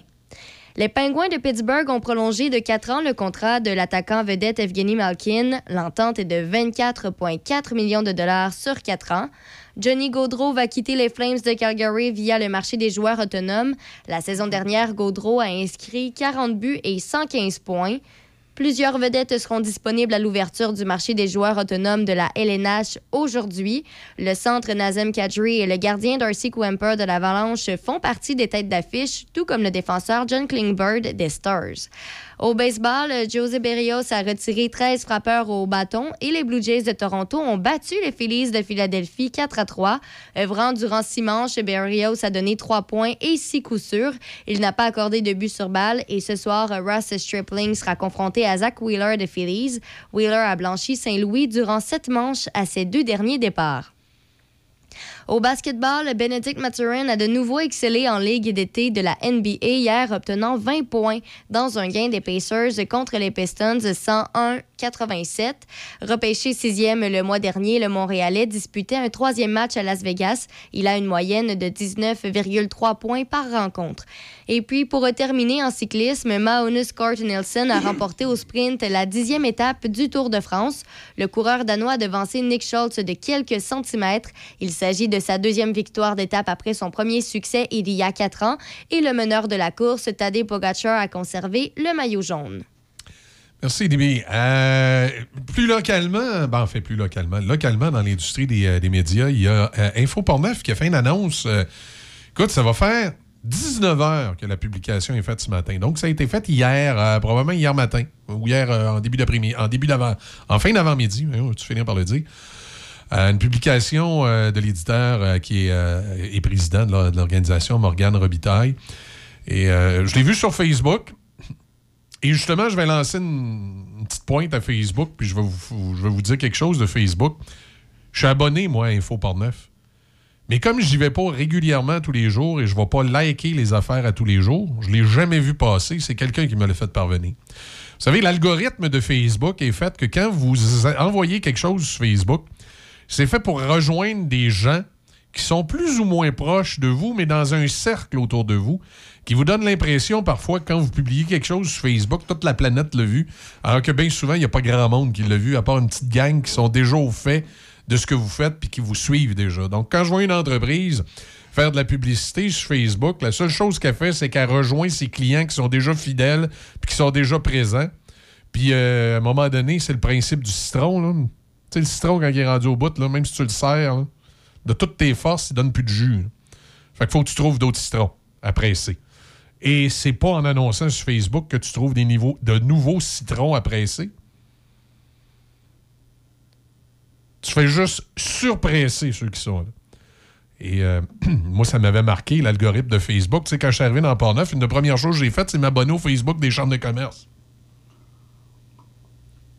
Puis là, à chaque fois que je parlais aux chambres de commerce, ils me trouvaient donc bien toton de ne pas avoir vu ce qu'ils avaient mis sur leur page Facebook. Ben non, la voyaient pas, leur page Facebook. Parce que j'allais pas la consulter à tous les jours, puis j'a- j'allais pas la liker à tous les jours, même si j'étais abonné.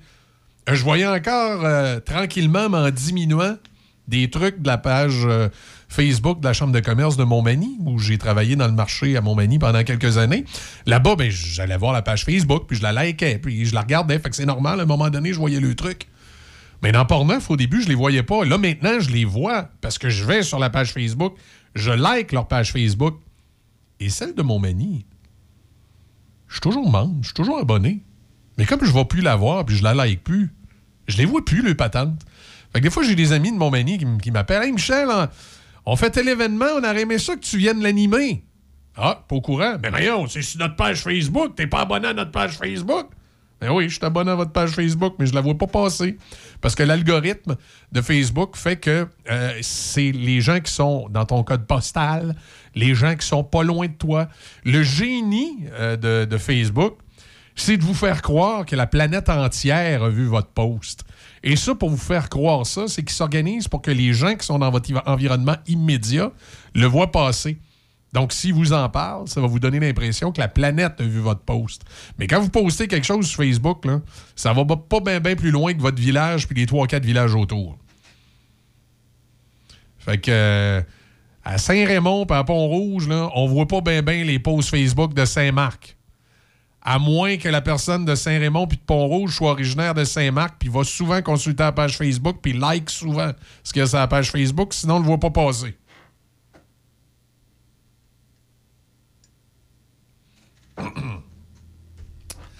Fait que c'est comme ça la réalité là, de, de- Facebook. Malheureusement, au cours des années, euh, probablement par une impression de rejoindre beaucoup de monde à faible coût, il y a beaucoup d'entreprises qui ont, euh, qui ont concentré leur publicité sur Facebook en pensant qu'ils venaient de trouver la, la plus belle invention depuis le pain tranché.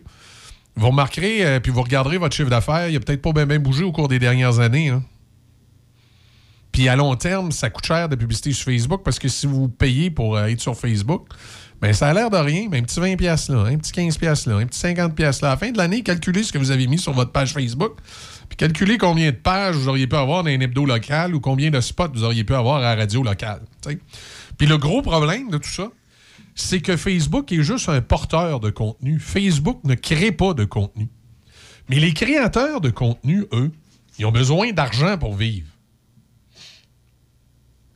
Pourquoi je vous fais ce speech-là ce matin? Mais je vais vous lire la, la lettre euh, de Info Portneuf et du Martinet euh, de Saint-Raymond. C'est, euh, comme je vous disais, le président qui l'écrit. C'est Morgane Robitaille. Et c'est sur la page Facebook. Morgane, vous seriez mieux de faire une publication. C'est pas tout le monde qui va le voir sur la page Facebook. Chers lecteurs et lectrices, il y a plus de monde qui vont l'entendre à la radio que de gens qui vont l'avoir lu sur Facebook. Chers lecteurs et lectrices, comme vous le savez, beaucoup de choses ont changé dans les derniers temps, que ce soit du point de vue économique, des ressources humaines ou des approvisionnements, l'industrie des médias ne fait pas exception. Pour ces raisons, nous devons prendre une pause du Martinet et de infoportneuf.com afin de revoir le modèle d'affaires et le futur de ces journaux. L'édition du Martinet du 12 juillet est donc le dernier jusqu'à ce qu'une solution viable soit trouvée. Ceci touche également infoportneuf.com qui sera aussi mise en pause euh, qui sera aussi mis sur pause. Voilà, c'est comme ça qu'il est écrit. Après plus de 30 ans d'existence, c'est avec un pincement au cœur que nous devons prendre cette décision. Au-delà de l'aspect financier, il y a l'aspect humain, car ce sont neuf personnes qui rendaient possible la production des journaux. Les nouvelles locales qui se retrouvent sur les réseaux sociaux sont très consultées, mais ceci n'apporte aucun revenu aux journaux. Avec l'arrêt du journal, les gens perdront l'information qui les concerne.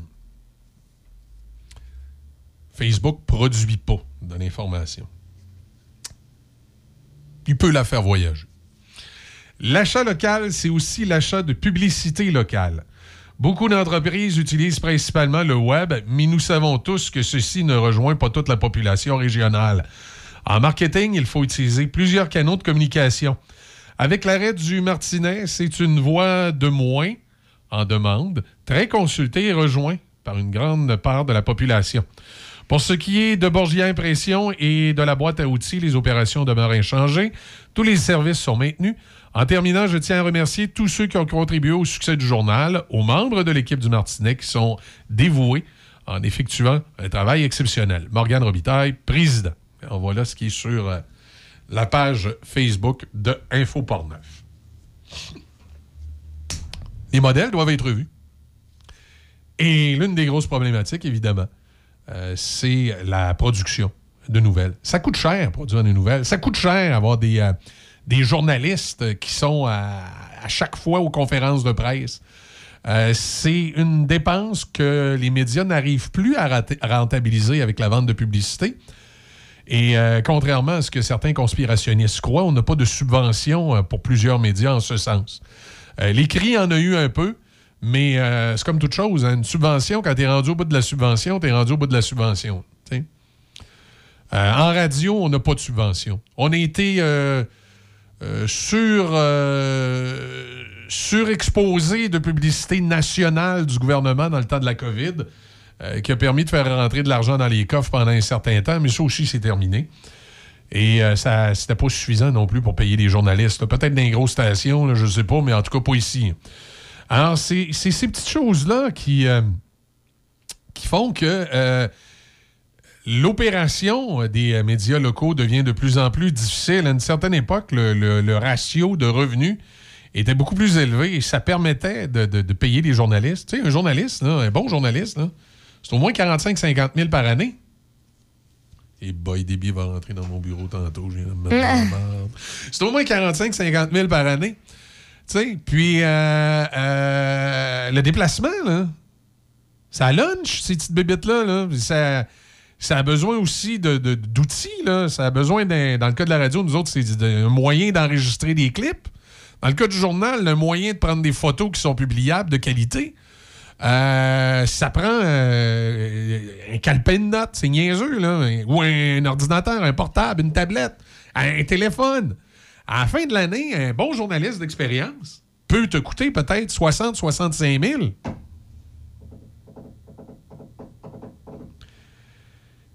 Et quand la masse critique des revenus des médias euh, en région s'amenuise, s'amenuise, s'amenuise, s'amenuise, euh, je ne sais pas comment c'est rendu dans les journaux, je ne peux pas parler pour le courrier, je ne connais pas le chiffre, mais je peux vous dire qu'ici, à la radio, il manque un bon 100 000 dans le pot pour être capable de faire de l'actualité sur le sens du monde. Là. Fait qu'il faut trouver des solutions. Puis là, à un moment donné, ben, tu coupes, tu essaies de couper dans des affaires moins importantes. Tu coupes d'un co-animateur de l'émission du matin. Excuse-moi, Sébastien. C'est un bon Jack, je veux pas dire que t'es pas un gars important, mais bon. Euh, tu, tu- tu- coupes le co-animateur de l'émission du matin. euh, tu, euh, tu vas essayer de couper dans les dépenses d'essence de tes véhicules. Tu vas essayer de couper dans tes sorties. Tu vas essayer de, de faire de la nouvelle à partir des communiqués de presse puis des entrevues téléphoniques plutôt que d'aller sur le, le site de la conférence de presse, payer de l'essence aux journalistes puis de payer un lunch. Tu, sais, tu vas essayer de, de te rationaliser le plus possible, mais à un moment donné, il y a une limite à ce que tu peux faire. Et ça l'amène aussi à se poser des questions. Est-ce qu'il pourrait y avoir un autre modèle? Euh, dans Portneuf, il y a quelque chose qui est en train de se développer, qui est fort intéressant. Il est en train de se développer une agence de presse euh, indépendante. euh, qui serait subventionnée par les médias qui l'utilisent, par peut-être une partie d'argent gouvernemental. Euh, par peut-être une partie d'argent de, gens de la place. Je ne sais pas si les chambres de commerce ont été approchées pour ce dossier-là, mais je pense que les chambres de commerce pourraient mettre une, partie de leur budget dans cette agence de presse-là. Le rôle de cette agence de presse-là serait de donner de la nouvelle factuelle. Et là, inquiétez-vous pas pour... euh, J'ai vu, entre autres... euh, dans des commentaires, justement, pour le, Martinet, de la candidate du Parti conservateur, Mme Harel, qui dit ben, tu sais, moins que tu as de médias, plus que ça t'amène vers la pensée unique. Ben, avoir une agence de presse régionale, on n'aurait pas de pensée unique si chacun des médias garde sa ligne éditoriale. Moi, je pense, et je crois dans une agence de presse qui pourrait nous donner de la nouvelle factuelle. Tu sais, qui nous dit euh, hier, les policiers de la Sûreté du Québec ont intercepté un individu à tel endroit en état d'ébriété. Sais, une nouvelle factuelle qui donne des faits. Alors, une agence de presse qui donne des nouvelles factuelles à chacun des médias, et chacun des médias de Portneuf aurait sensiblement la même information factuelle. Mais là, c'est dans le traitement. Chacun des médias pourrait le traiter à sa façon. Nous, ici à la radio, on pourrait euh, mettre le texte à notre façon, à notre façon de présenter les choses. On pourrait, quand on commente en ondes, moi, comme animateur, euh, commentateur, éditorialiste, je pourrais commenter la nouvelle à ma façon. Peut-être que moi, il y a certaines nouvelles, je trouverais que c'est la meilleure invention depuis le pain tranché, que tel ou tel organisme a annoncé telle ou telle affaire. Et dans certains cas, je pourrais être très critique. Et euh, le courrier, euh, le Martinet, si- s'il revient, et la télévision euh, de CJSR pourraient chacun traiter la, la- ligne éditoriale de la nouvelle à leur façon. Mais une agence de presse locale qui donne de l'information factuelle et serait peut-être une, façon de- de- d'avoir un plus-value parce qu'en mettant toutes les ressources ensemble, en faisant collaborer euh, les, paliers gouvernementaux, les chambres de commerce à cette agence de, presse-là, peut-être qu'on pourrait à ce moment-là arriver avec une source d'information fort intéressante. Ça ne veut pas dire de congédier nos journalistes. Je ne mettrais pas des là. Elle continuerait à couvrir. euh, elle se servirait de cette agence de presse-là pour, euh, pour vous livrer des nouvelles. Mais elle continuerait, elle, de son côté, en ayant beaucoup moins de pression et beaucoup moins de choses à couvrir, à pouvoir s'attarder à certains dossiers en particulier. Où là, on pourrait faire une entrevue à la radio et en tirer une nouvelle que les autres n'ont pas. Tu sais, même chose pour le courrier. Le, courrier pourrait piger dans cette agence de presse-là, mais il pourrait continuer à sa façon de couvrir certains événements, faire des entrevues avec des élus plus approfondis sur certains points. On pourrait, les, médias régionaux comme le courrier, euh, CJSR, euh, Choc FM et, le Martinet, s'il revient, pourraient se concentrer plus sur traiter des dossiers plus en profondeur qui les intéressent. On aurait peut-être tous des dossiers différents. On déciderait de mordre d'un os différent chacun et on aurait chacun notre traitement éditorial. C'est sûr que moi, je suis très tourné vers la politique. Euh, je mordrais peut-être à pleines dents dans les dossiers politiques, mais il y a sûrement des dossiers plus, euh, plus euh, communautaires, là, comme un organisme qui vient en aide à des gens qui, qui instaurent un système quelconque où il pourrait y avoir des entrevues intéressantes de fait là-dessus qui pourraient être traitées avec une ligne éditoriale différente par d'autres médias. Donc, il, y a- pourrait y avoir des solutions sur la table et, et Portneuf est en train avec ce projet-là, qui est un projet de, Michel Beausoleil, qui, euh, qui a collaboré à CJSR et à Choc FM, qui pourrait peut-être apporter justement une certaine solution. Je dis une certaine solution parce que ça, c'est une façon de mettre des ressources en commun pour avoir une source d'information efficace, fiable, à faible coût, et qui permet à la région d'augmenter euh, sa couverture et d'améliorer la couverture de tout ce qui se passe. Sauf que ça ne règle pas l'un des problèmes de base, c'est qu'il faudra qu'il y ait une. euh, c'est bon pour le Binière, ce que je dis là aussi. Là, Sentez-vous pas exclus, les gens de le Binière, ce matin, parce que vous avez les mêmes problématiques de l'autre côté. Euh, puis vous avez moins de médias encore. Vous avez le. le, le- non, pas le courrier, mais le, le peuple. Et, Choc FM, c'est à peu près tout ce que vous avez comme médias de l'autre côté. Euh, et s'il y en a un des deux qui euh, se mettait à arrêter de couvrir le binière, ben vous seriez mal pris. Donc vous avez un peu la même problématique. Et c'est de voir comment on peut mettre des ressources en commun. Et comme je dis, ça ne règle pas l'un des problèmes de base. C'est l'achat de publicité.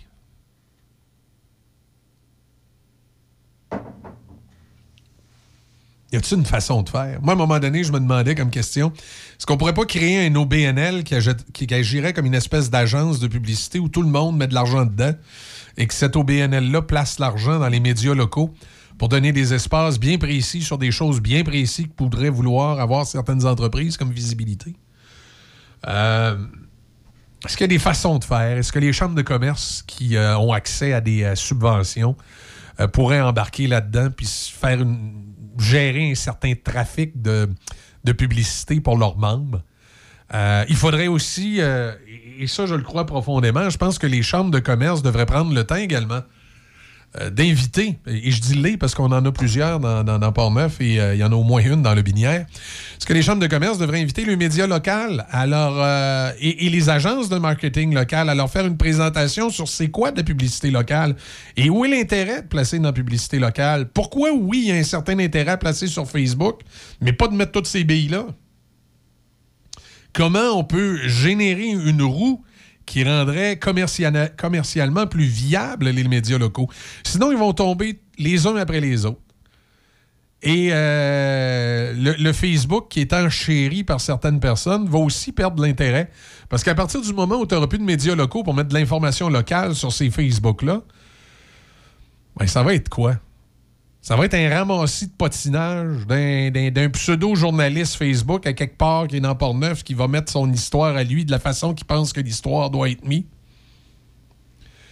Euh, des fois, il y a des histoires d'horreur sur la nouvelle locale. Peut-être à un moment donné, quand la poussière sera retombée, euh, sans nommer rien, on racontera l'histoire de quelqu'un qui, les médias locaux, euh, savaient euh, des choses qui devaient présenter d'une certaine façon au public, que si on l'avait présenté autrement, on aurait manqué de respect, mais on s'est fait accuser de l'inverse. Parce que ces gens-là ne comprenaient pas ce qui s'était passé, puis les pseudo-journalistes sur Facebook écrivaient toutes sortes d'affaires sur le décès d'un jeune euh, en pointant les médias locaux qu'ils n'auraient jamais dû faire. Et ils obtenaient exactement le résultat inverse de ce qu'ils voulaient faire. Tu sais, quand, quand tu te fais dire par les services de l'ordre que quelqu'un est décédé, pour finalement te faire dire par les services de l'ordre, il n'est pas décédé, mais c'est juste une question de temps parce qu'on le garde en vie artificiellement pour le don d'organes, tu peux pas aller en onde puis dire ça. Tu peux pas faire une nouvelle en disant euh, euh, la personne finalement est pas morte. À partir du moment où tu l'as annoncé décédé et que tu sais que c'est qu'une question de 24 heures, t'es mieux de faire le mort. Mais il y a des pseudo-journalistes euh, qui euh, se sont empêchés d'aller sur les réseaux sociaux, euh, se dépêcher à dire ben, la nouvelle n'était pas tout à fait de même. Ce qui a obligé des médias à susciter de faux espoirs chez des familles en disant ben là, la personne n'est pas morte, mais la personne, finalement, on savait tous qu'elle allait l'être au bout d'un certain temps. C'est ça, Facebook. Un ramassis de cochonneries auquel il faut faire attention. Et la nouvelle doit être pilotée par des gens qui connaissent l'information qui savent comment présenter l'information. Et de tout horizon, avec des lignes éditoriales différentes. Des gens à gauche, des gens à droite, euh, des gens pro-syndicats, des gens anti-syndicaux, mais qui savent comment ça se livre de l'information à la radio, dans les journaux et ailleurs. Et à partir du moment où il n'y aura plus de médias locaux, ben, les nouvelles de Portneuf ou de Lobinière ou de partout ailleurs au Québec, d'une région où il n'y aurait plus de médias locaux, ben ça va être du gros n'importe quoi sur Facebook. Parce que Facebook ne fait pas de nouvelles, fait juste relayer les nouvelles. Donc, il faut trouver des solutions pour que les médias euh, puissent avoir l'oxygène nécessaire. Et des fois, c'est pas, euh, c'est pas d'avoir des médias qui, euh, qui sont nécessairement hyper rentables et qui font faire à leurs propriétaires des millions, mais c'est d'avoir des médias qui, au moins, sont au moins break-even. Tu sais, je regarde ça dans le cas de Portneuf. Le courrier, c'est une coopérative. S'ils ont tous payé leur monde, puis qu'ils ont pu donner une petite ristourne à la fin de l'année, puis qu'ils sont pas break-even avec un petit peu de profit pour les ristournes, ils vont être bien contents.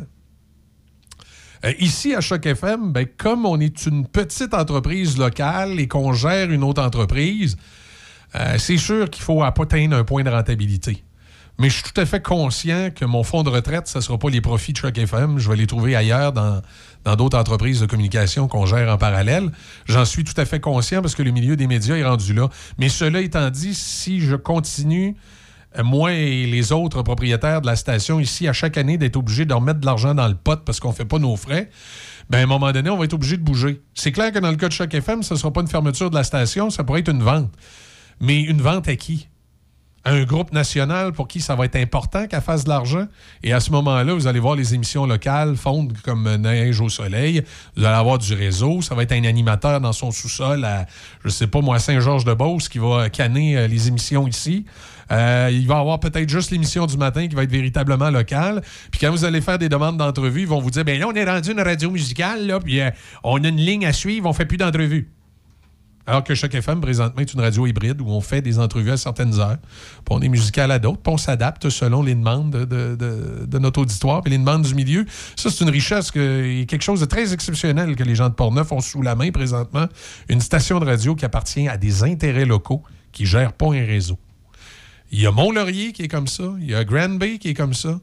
Il y a euh, Asbestos, qui je me souviens plus quel nom qu'ils ont donné à la ville, parce qu'ils ont changé de nom. Val des Sources. Val des Sources qui est comme ça. À part de ça, il n'y en a pas beaucoup. Rivière-du-Loup. Mais Rivière-du-Loup a un réseau. Fait que dans le cas de Rivière-du-Loup, ils agissent comme ça, mais dans le cas des autres villes où ils sont propriétaires de stations, ils font comme tous les réseaux. Euh, Il y a du réseau. Euh, Il n'y en a pas beaucoup. Il y a vraiment peu de stations. Il reste peu de stations comme, nous au Québec. On est un peu les derniers des Mohicans et la dernière ouverte. Et euh, la dernière, peut-être, a fonctionné comme ça pendant un bout de temps parce que, il- à un moment donné, veut, veut pas, il y a des décisions à se prendre. Puis je, comprends, Morgane, d'avoir pris certaines décisions là, euh, pour le moment, pour le, Martinet et euh, Info. Puisqu'à un moment donné, tu arrives à un point de rupture où tu dois prendre une décision. Dans le cas de Choc FM, on n'est pas rendu là parce qu'on a juste deux ans. Et c'est normal pour une station de radio de perdre de l'argent les trois premières années.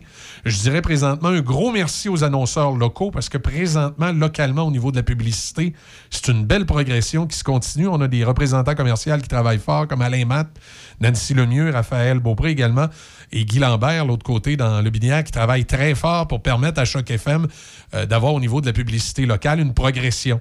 Mais il y a encore du chemin à faire.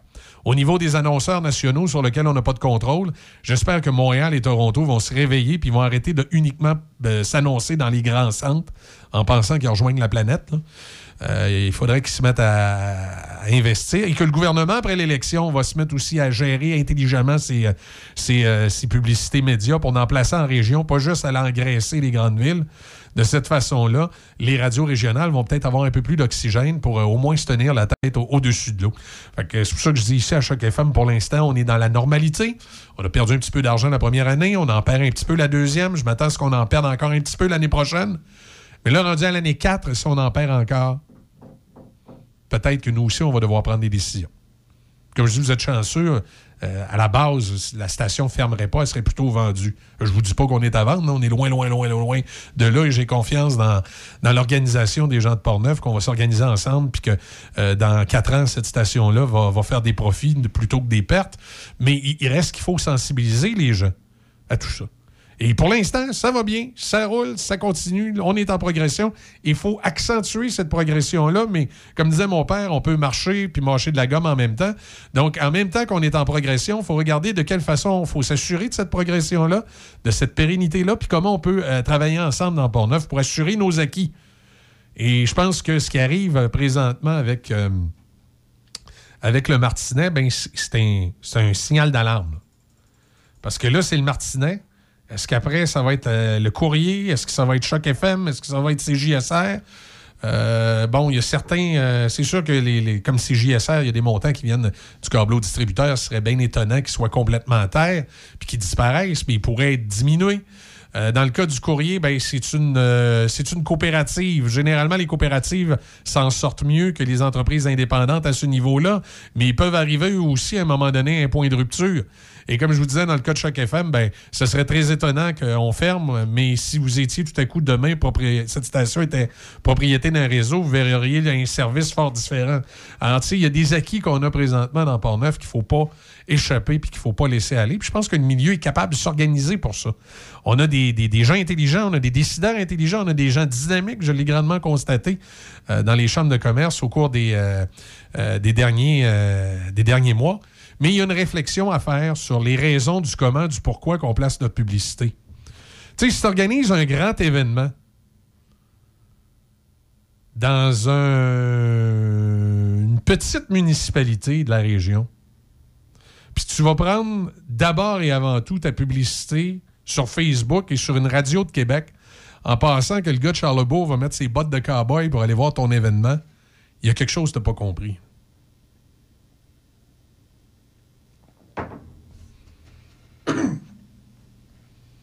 Il y a quelque chose que pas compris. Fait que c'est ça. Il est 8h03, les nouvelles s'en viennent dans quelques instants, mais juste avant, on s'en va avec Baltimore. Dans les années 80, Tarzan Boy. Ouais, ouais, ouais. Alternance soleil-nuage aujourd'hui, 40% de probabilité d'averse. C'est ce qu'on nous prévoit à partir de maintenant, maximum de 24. On a 17 au centre-ville de Pont-Rouge.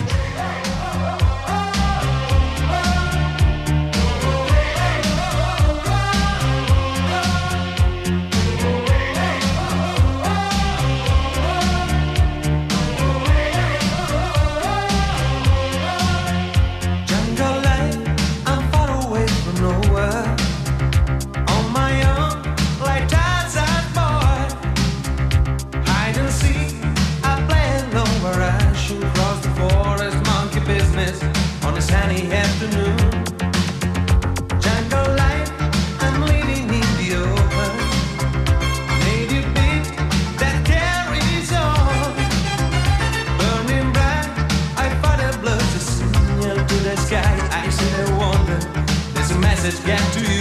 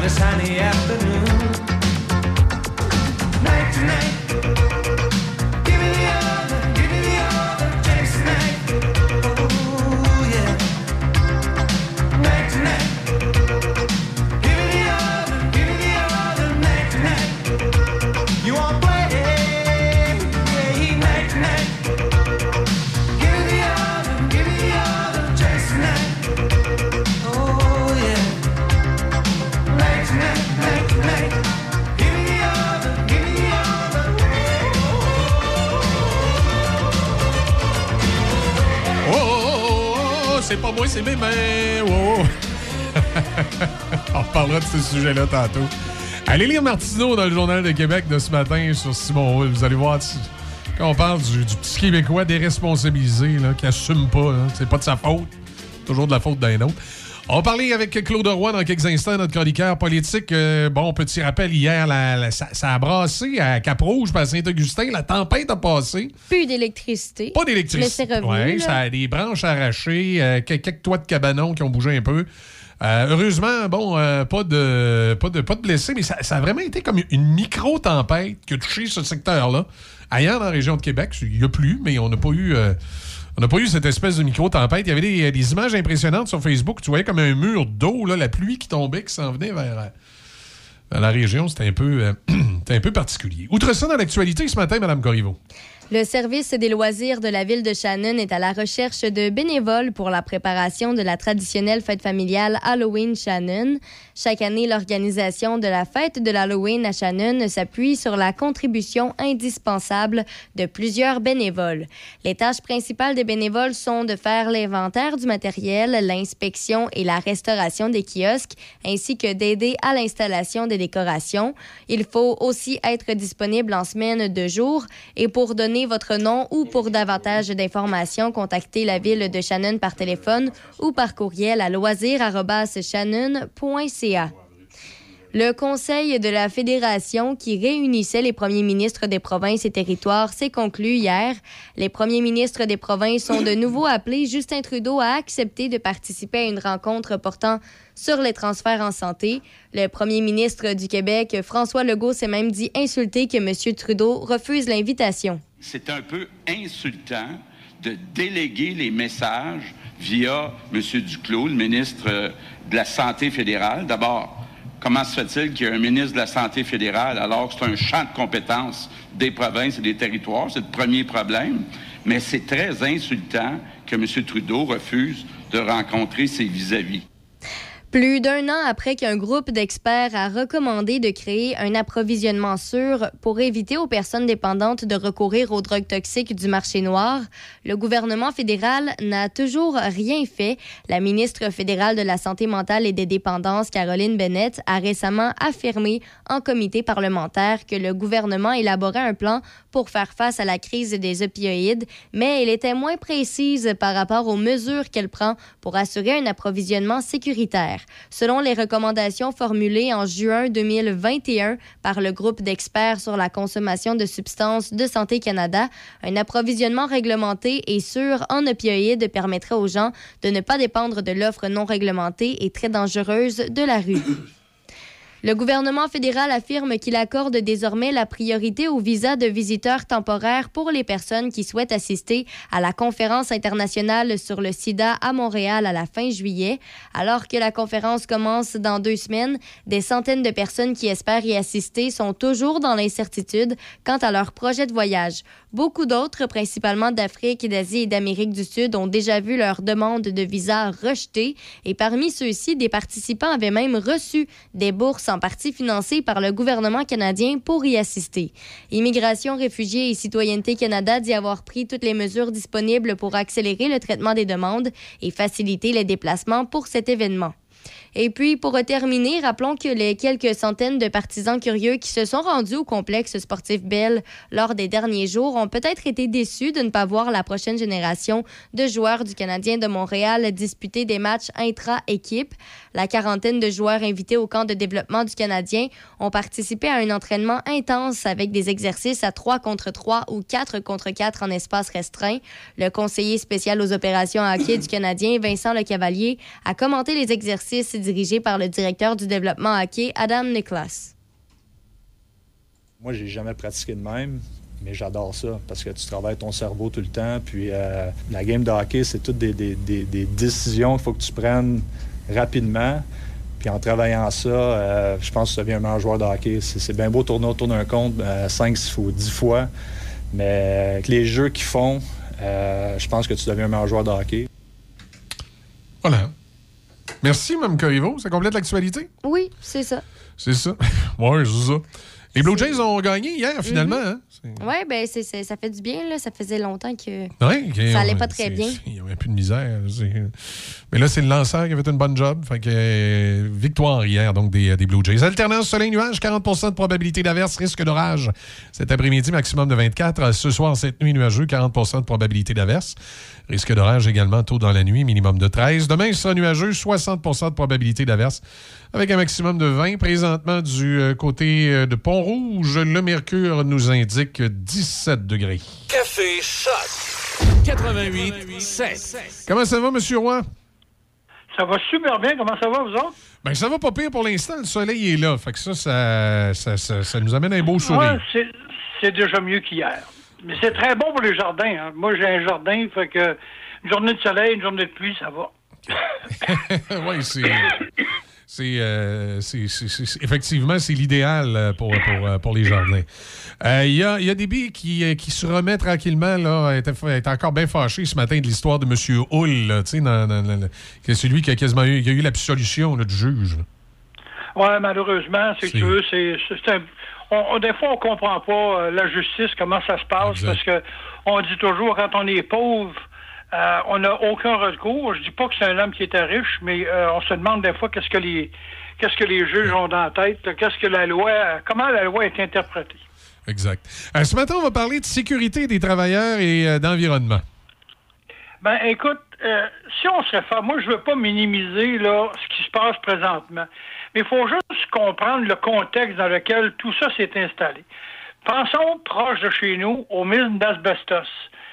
Est-ce que les propriétaires, honnêtement, est-ce que les propriétaires de l'époque savaient que l'amiante donnerait l'amiantose et euh, donnerait des maladies chroniques à des gens qui allaient travailler? Je ne crois pas.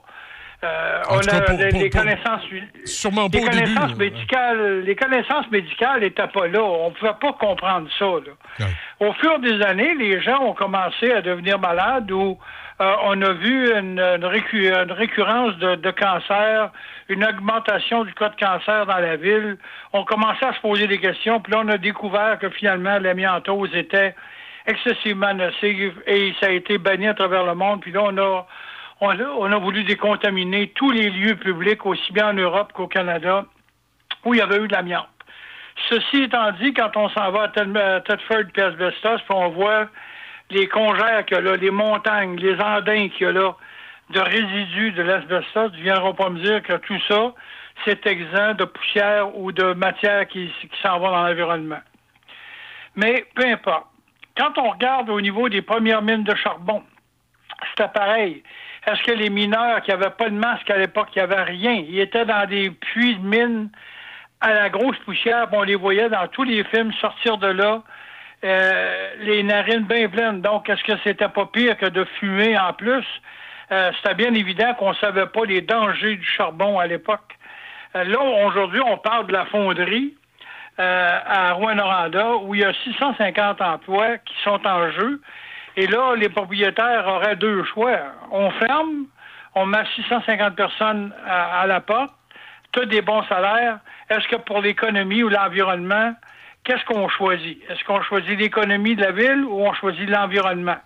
Le choix est difficile à faire, mais aujourd'hui, je ne peux pas comprendre qu'avec les mesures environnementales qui sont mises en place, les compagnies de filtres qui ont imaginé tous les filtres possibles pour tous les styles de particules sont pas capables de faire quelque chose. Ça, c'est ma grande question. Et le gouvernement, je dis pas qu'il ferme les yeux, mais quand on regarde le Parti québécois, ils ont donné 400 millions à Mécanis en Gaspésie pour construire une cimenterie qu'on sait très, très, très polluante. Puis ce matin, on arrive avec justement des poussières grises sur les poussières collantes sur les autos des gens qui sont dans aux alentours de la mine. Donc, on savait déjà, là, on le savait qu'en faisant une cimenterie, c'était un problème environnemental, c'était un problème de pollution. Mais on a fermé les yeux. Euh, la, compagnie de peinture euh, à Cap-Rouge, c'est des émanations, ça existe depuis longtemps. Est-ce qu'au départ, on savait que tout ça, c'était si nocif? On l'a découvert avec les années. Mais c'est pas venu du jour au lendemain. Aujourd'hui, on établirait quelque chose à quelque part, une usine, peu importe. On va s'assurer, au niveau environnemental, que tout est conforme. Mais les travailleurs qui travaillent à l'intérieur de ça savent qu'ils travaillent avec des matériaux ou des produits toxiques.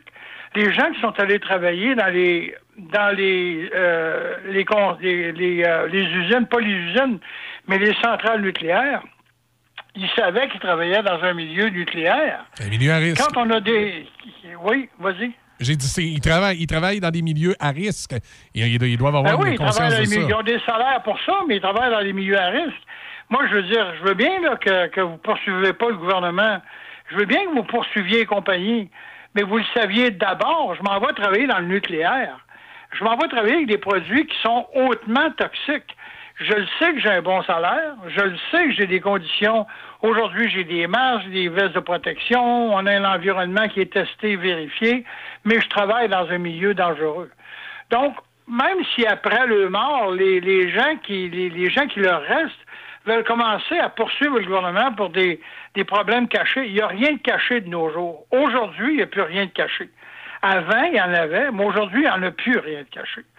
Euh, donc, je, me demande qu'est-ce qu'on fait, parce qu'on sait que quand on a sorti les produits nucléaires de Bécancourt, on les a pris, puis on les a mis dans des, dans des, dans des sarcophages, puis on a envoyé ça dans le pergélisol.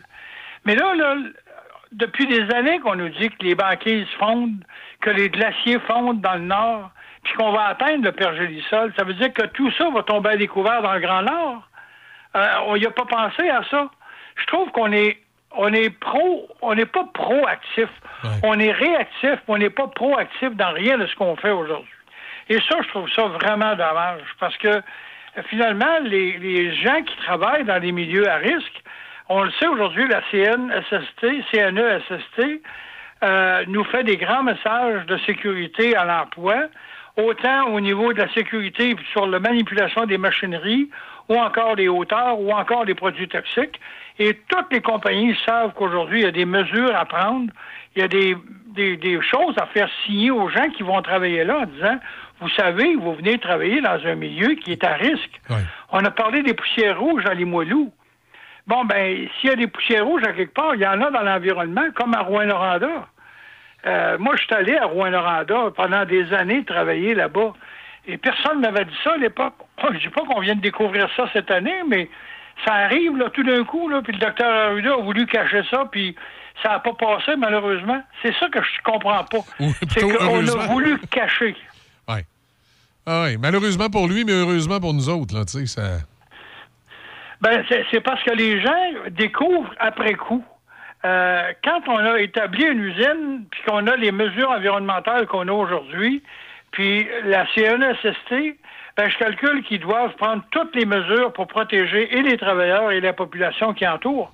Mais encore, il faut faire attention, parce qu'il y a des usines qui se sont installées loin des milieux urbains, justement parce qu'ils savaient qu'ils allaient peut-être, je dis pas polluer, mais qu'ils allaient déranger. Et là, on veut tellement, mais tellement grossir les villes qu'on se rapproche de ça. On a le plus bel exemple ici à Québec avec Bréquéville, avec l'usine d'écarissage de Bréquéville. Donc, tout le monde dit, Ah ouais, ça pue, c'est pas, c'est pas vivable, etc. Mais vous êtes collé sur l'usine. Pourquoi vous êtes allé vous construire là? L'usine est à loin de la ville. Là, c'est la ville qui est rendue à côté de l'usine. Ah, exact. C'est comme les ani- c'est, c'est comme les animaux. On dit on se plaint de voir des ours dans notre jardin. Oui, mais c'est pas c'est pas les ours qui sont déplacés, c'est nous autres qui se, se sont approchés des ours. Donc, c'est exactement pareil. Moi, je veux pas mettre le blâme sur les compagnies. Euh, je dis simplement qu'on a tellement évolué avec les années, du- les premières années du charbon et les premières mines d'asbestos, qu'aujourd'hui, on est au courant des, des normes environnementales, on est au courant des émanations, on est au courant des dangers dans, des, dans certains milieux de travail. Ben, moi, je calcule qu'après, il faut pas, faut pas jouer à, à, à À la veuve l'autruche. et pleurer, là, puis essayer de se plaindre auprès du gouvernement ou encore essayer de faire des poursuites. Parce qu'on sait qu'il y a des avocats qui annoncent à, à la télévision présentement pour des méso, euh, euh, qui, qui, qui, qui, veulent revendiquer encore de l'argent pour euh, les, les gens d'asbestos. Mais c'est pas drôle, là. On est rendu loin, là. Ils ne savaient pas au début, les compagnies. Peut-être qu'ils l'ont, ils l'ont caché. S'ils l'ont caché, s'ils sont capables de prouver qu'ils l'ont caché, là, ils sont responsables. Mais pour le moment, moi, je pense qu'à l'époque, ils ne le savaient pas. Ils ne savaient pas ces conséquences-là. Ah, c'est... euh, non, effectivement, et c'est arrivé beaucoup plus tard, euh, Écoute, puis moi, moi, je viens d'un milieu où euh, mon grand-père et mon père avaient une fonderie à Montmagny. Donc, c'était une fonderie. Les gens qui travaillaient là, ils travaillaient dans une fonderie. Est-ce qu'il y a plus de cas de cancer à Montmagny pour les gens qui ont 80, 85, 90 ans? Je ne sais pas. Il n'y a pas eu de, il n'y a pas eu de normes là-dessus. Euh, Il y, a- il y a une autre fonderie, fonderie Poitras, Lillette. Est-ce qu'ils sont dans le même cas? Est-ce que c'est, c'est une fonderie, là? Ils travaillent avec des produits toxiques. Donc, je pense que euh, c'est les grandes questions qu'on doit se poser aujourd'hui. Est-ce que l'environnement est assez fort pour protéger tout ce beau monde-là, les gens qui vivent alentour et les employés qui travaillent à l'intérieur des usines? Mais comme on disait tantôt, il y a des fois des parts de responsabilité qu'il faut prendre. là, moi, c'est. euh, Il y a combien de gens t'es entends se plaindre? Tantôt, tu parlais de l'usine de décarissage sur la rive sud. euh, mais aussi, moi, je pense, entre autres, à l'aéroport de Québec. Tu vas te construire à côté d'un aéroport, puis après ça, tu te plains du bruit des avions. J'ai bien de la misère ça, à comprendre ça. Tu te construis à côté d'une piste de course, tu te plains du bruit des, des, des autos. tu Ben oui, mais écoute, regarde à l'heure actuelle, là, si vous vous promenez dans la ville de Québec, là, regardez le nombre de blocs appartements construits carrément à côté des autoroutes, alors qu'on sait que le bruit monte. Puis là, les gens qui vont acheter le condo en haut à, à 500 000, ils vont se plaindre qu'il y a du bruit à cause de l'autoroute. Ils sont, ils ont beau avoir un beau balcon, jamais qu'ils vont être capables d'ouvrir le porte-patio en haut. Là. Ben, pourtant, il y a, je, je comptais les appartements, là, il y a dans, dans le contexte, dans le complexe de, de, de qu'on a juste en avant de la centrale de police, de, de la nouvelle centrale de, de la police de Québec. Il y a des immenses blocs qui sont là, puis il y a des blocs plein façade de l'autoroute. Il n'y a pas me faire à croire qu'il n'y aura pas de bruit là. Il ne faut Ah, pas que personne se plaigne. Ah, exact, exact. Et là, après ça, ça va demander des, des murs, coupe-bruit, etc., etc., etc. Là. Oui, mais on l'a fait sur la rue Trudel. Ouais. Euh, pendant, pendant des années, il y a eu un grand combat pour la rue Trudel. Ils ont fini par gagner. Ils l'ont, ils l'ont le mur anti-bruit. Ouais. Mais tout, tout, c'est eux autres qui se sont collés sur le bord de l'autoroute. Il y avait une belle vue sur Québec, oui, mais ils se sont collés sur le bord de l'autoroute. Exact. Ah, exact, tout à fait. Tout à fait. Tu sais, euh, à un moment donné, il faut prendre notre part de responsabilité en tant que citoyen, savoir dans quel milieu on va travailler, les conséquences que ça peut avoir, puis si on les accepte pour le salaire qu'ils nous offrent, ben il faut qu'on ferme notre trappe, là, parce que on peut pas revenir avec- avec- après tout, ce- après tout ce monde-là, des années plus tard, simplement en disant, en disant vous nous avez euh, empoisonné la vie, c'est toi qui as voulu aller travailler là, puis c'est toi qui as voulu te coller sur l'usine. Ah, ça, exact, exact. Hey, Claude, merci beaucoup. Encore fort intéressant ce matin. Merci infiniment, les amis, au plaisir. À la semaine prochaine. Salut. Bye bye. Pour de l'aide efficace en planification financière et ou des conseils rassurants pour vous trouver des meilleures assurances, pensez à contacter Sonny Doré Méran d'IG Gestion de patrimoine. Vos questions seront répondues et vous serez conseillé sur vos assurances CELI, REER, hypothèque et bien plus encore. Pour un service fiable et authentique, pensez à Sonny Doré Méran au 88 285 7455 88 285 7455 ou sur Facebook. Votre restaurant familial par excellence à Saint-Raymond, c'est chez Filou. Venez voir nos assiettes à déjeuner. Elles sont extraordinaires. Que dire de notre poutine? L'excellente poutine de chez Filou. C'est à Saint-Raymond que ça se passe. On vous attend au 721 rue Saint-Joseph à Saint-Raymond. On est ouvert de 6h à 19h. Vous pouvez nous rejoindre au 88 337 1739. Chez Filou, votre destination pour un bon déjeuner ou encore la meilleure poutine.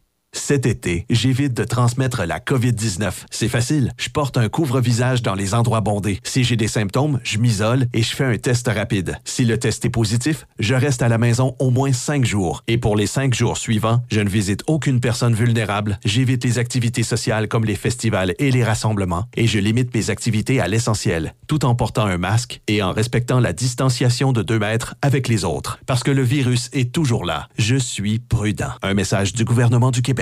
Buanderie Saint-Raymond, c'est une nouvelle laverie libre-service à Saint-Raymond, ouverte 7 jours sur 7, de 8h à 20h. Venez utiliser nos laveuses et sécheuses à la fine pointe de la technologie pour tous vos besoins de lessive. Nous vendons tout, tout, tout sur place pour ce service. Tout ce qu'il nous manque, c'est vous et votre linge sale. Nous vous accueillerons même avec collation et café disponibles sur place. Buanderie Saint-Raymond, 178 rue Saint-Joseph à Saint-Raymond. La radio des grands événements estivaux 88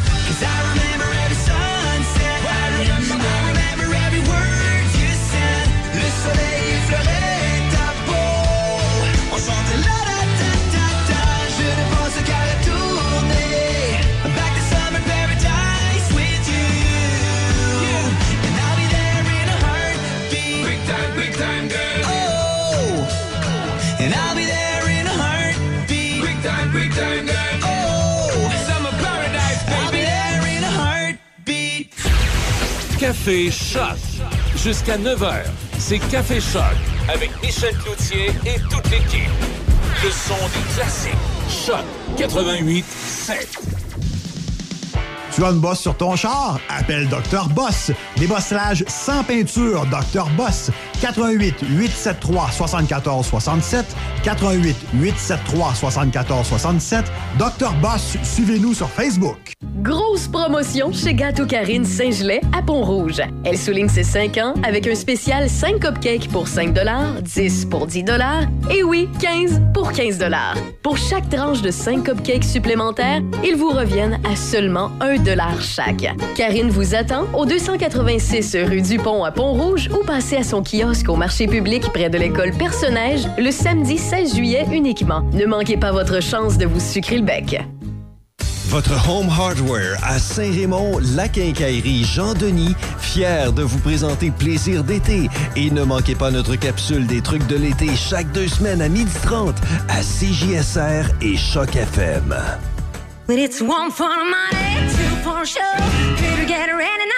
Le festival rétro de Jolie du 29 au 31 juillet avec Guylaine Tanguay chante Elvis, Génération Crooner avec Steve Matthews, Cosmic dans un hommage à Janis Joplin, les années Jukebox, The White Boys.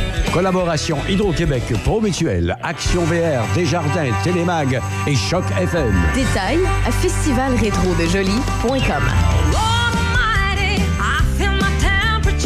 Festival de blues de Donnacona célèbre sa 15e édition du 3 au 7 août. Le seul festival entièrement blues du Québec. Vous pourrez y voir des prestations d'artistes internationaux provenant de l'Australie, d'Angleterre, de la France, des États-Unis et du Canada. Tous les spectacles ont lieu sous un immense chapiteau. Les billets sont en pré-vente jusqu'au 3 juillet au pointdevente.com ou via notre site donnaconablues.com. Patrick Bourson et toute son équipe de la boulangerie-pâtisserie-chocolaterie chez Alexandre vous souhaitent un bon matin avec ses merveilleux poissons pur beurre, ses délicieuses chocolatines, toutes ses succulentes viennoiseries ainsi que tous ses pains variés. La boulangerie-pâtisserie-chocolaterie chez Alexandre tient à remercier ses fidèles clients pour leur soutien moral et financier. La ville du récréatif. Quatre concessionnaires spécialisés dans les véhicules de loisirs. Bateaux, motomarines, pontons, motos, spider, VTT, côte à côte. Tous les véhicules pour profiter de l'été et de la nature. Venez voir nos salles de montre et visitez les sites web de Performance Voyer, Pro Performance Saint-Raymond, Dion Sport et Cloutier Saint-Raymond ou passez les voir directement. Neuf, usagers, vente de pièces. Passez les voir directement à Saint-Raymond, la ville du récréatif.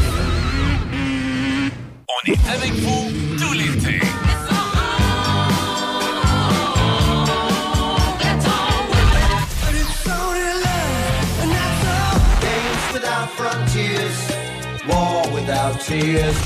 Choc 88 7.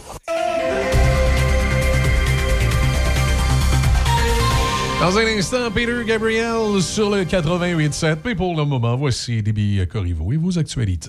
Le service des loisirs de la ville de Shannon est à la recherche de bénévoles pour la préparation de la traditionnelle fête familiale Halloween Shannon. Dans les sports au hockey, le défenseur Logan Mayou croit avoir énormément changé et il est reconnaissant de participer à ses premières activités officielles avec le Canadien de Montréal. Presque un an après avoir été sélectionné en fin de première ronde par le Canadien, Mayou participe au camp de développement de l'équipe. Il s'est retrouvé dans l'eau chaude pour avoir pris et partagé sans son consentement une photo d'une partenaire lors d'un acte sexuel en 2020. Les Pingouins de Pittsburgh ont prolongé de 4 ans le contrat de l'attaquant vedette Evgeny Malkin. L'entente est de 24,4 millions de Hein, dollars sur 4 ans. C'est pas gros, Hey, hein? non, non, c'est. c'est- Mon Dieu, pauvre lui, j'espère qu'il va, il va demander une augmentation. Euh, Johnny Gaudreau va quitter les Flames de Calgary via le marché des joueurs autonomes. La saison dernière, Gaudreau a inscrit 40 buts et 115 points. Plusieurs vedettes seront disponibles à l'ouverture du marché des joueurs autonomes de la LNH aujourd'hui. Le centre Nazem Kadri et le gardien Darcy Quemper de l'Avalanche font partie des têtes d'affiche, tout comme le défenseur John Klingberg des Stars.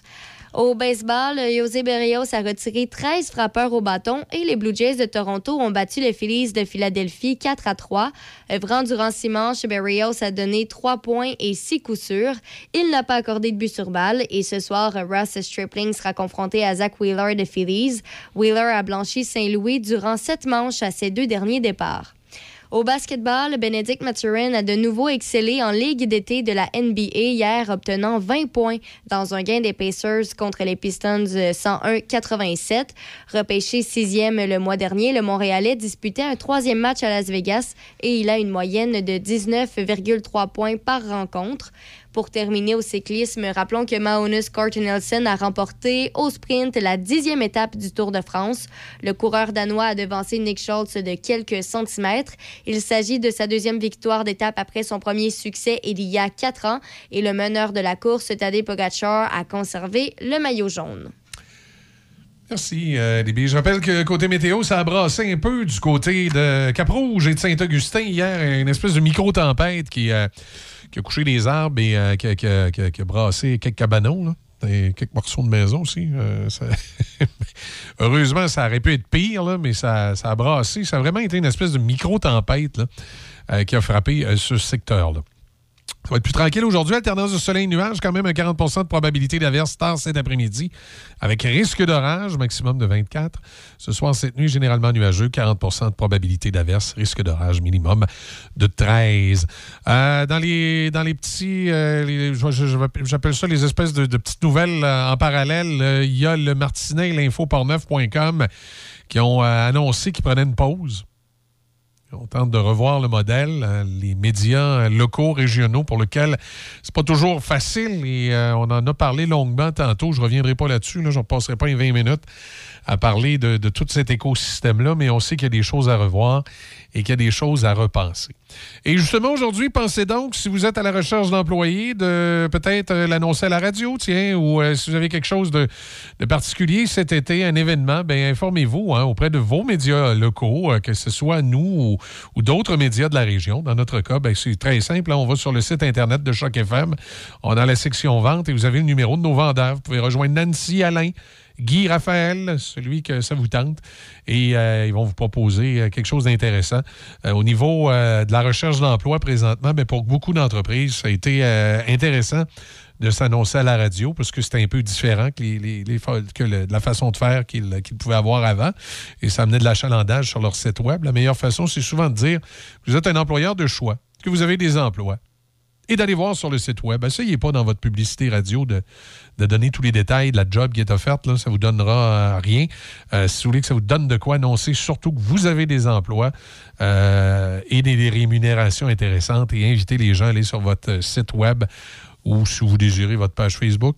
Et à ce moment-là, ça peut, euh, ça peut avoir son efficacité. Il y en a pour qui ça a bien fonctionné. Je pense à mon ami euh, François Bégin du côté euh, des sushi shops euh, qui, justement, revient avec une campagne d'emploi très bientôt sur nos zones. Si vous êtes à la recherche d'un emploi, ça vous tente de travailler dans un sushi shop, dans un environnement intéressant, un bel environnement. Il y a le groupe Resto Bégin. Euh, qui euh, vous pouvez facilement trouver sur Google et vous appuyez, euh, vous appliquez aux ressources humaines. Ou encore, vous pouvez aller porter votre curriculum vitae. Ici, dans la région, c'est le sushi shop de Sainte-Catherine de Jacques-Cartier, celui de Donnacona, également Saint-Apollinaire pour les gens de Lobinière. Et le groupe Resto Bégin a également des Subway et c'est le cas de celui de Pont-Rouge. Alors, à Pont-Rouge, vous pouvez aller mener vos CV au Subway ici à Pont-Rouge et ça va se rendre aux ressources humaines du groupe Resto Bégin. Et euh, ben, il y a des emplois disponibles, il y en a de toutes sortes. Bienvenue aux semi-retraités et aux retraités qui désiraient euh, se désennuyer. Il y a des trucs pas compliqués. Là. Puis on, peut, on peut donner un coup de pouce, ajuster vos horaires pour que ça fasse votre affaire. Alors, euh, informez-vous. Et si, comme le groupe Resto Bégin, vous voulez euh, recruter ben, euh, et vous annoncer, vous pouvez le faire via, évidemment, le département commercial de la radio que vous écoutez en communiquant avec nos vendeurs. Peter Gabriel, 1986, Sledgehammer, sur le son des classiques, que des classiques dans la meilleure des radios.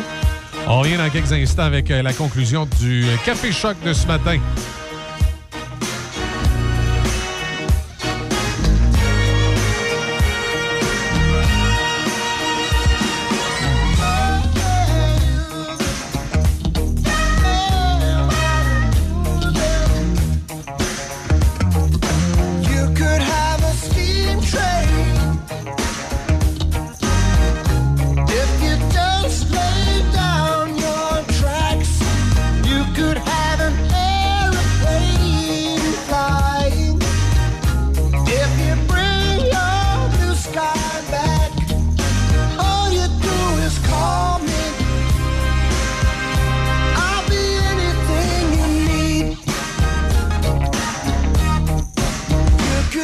have a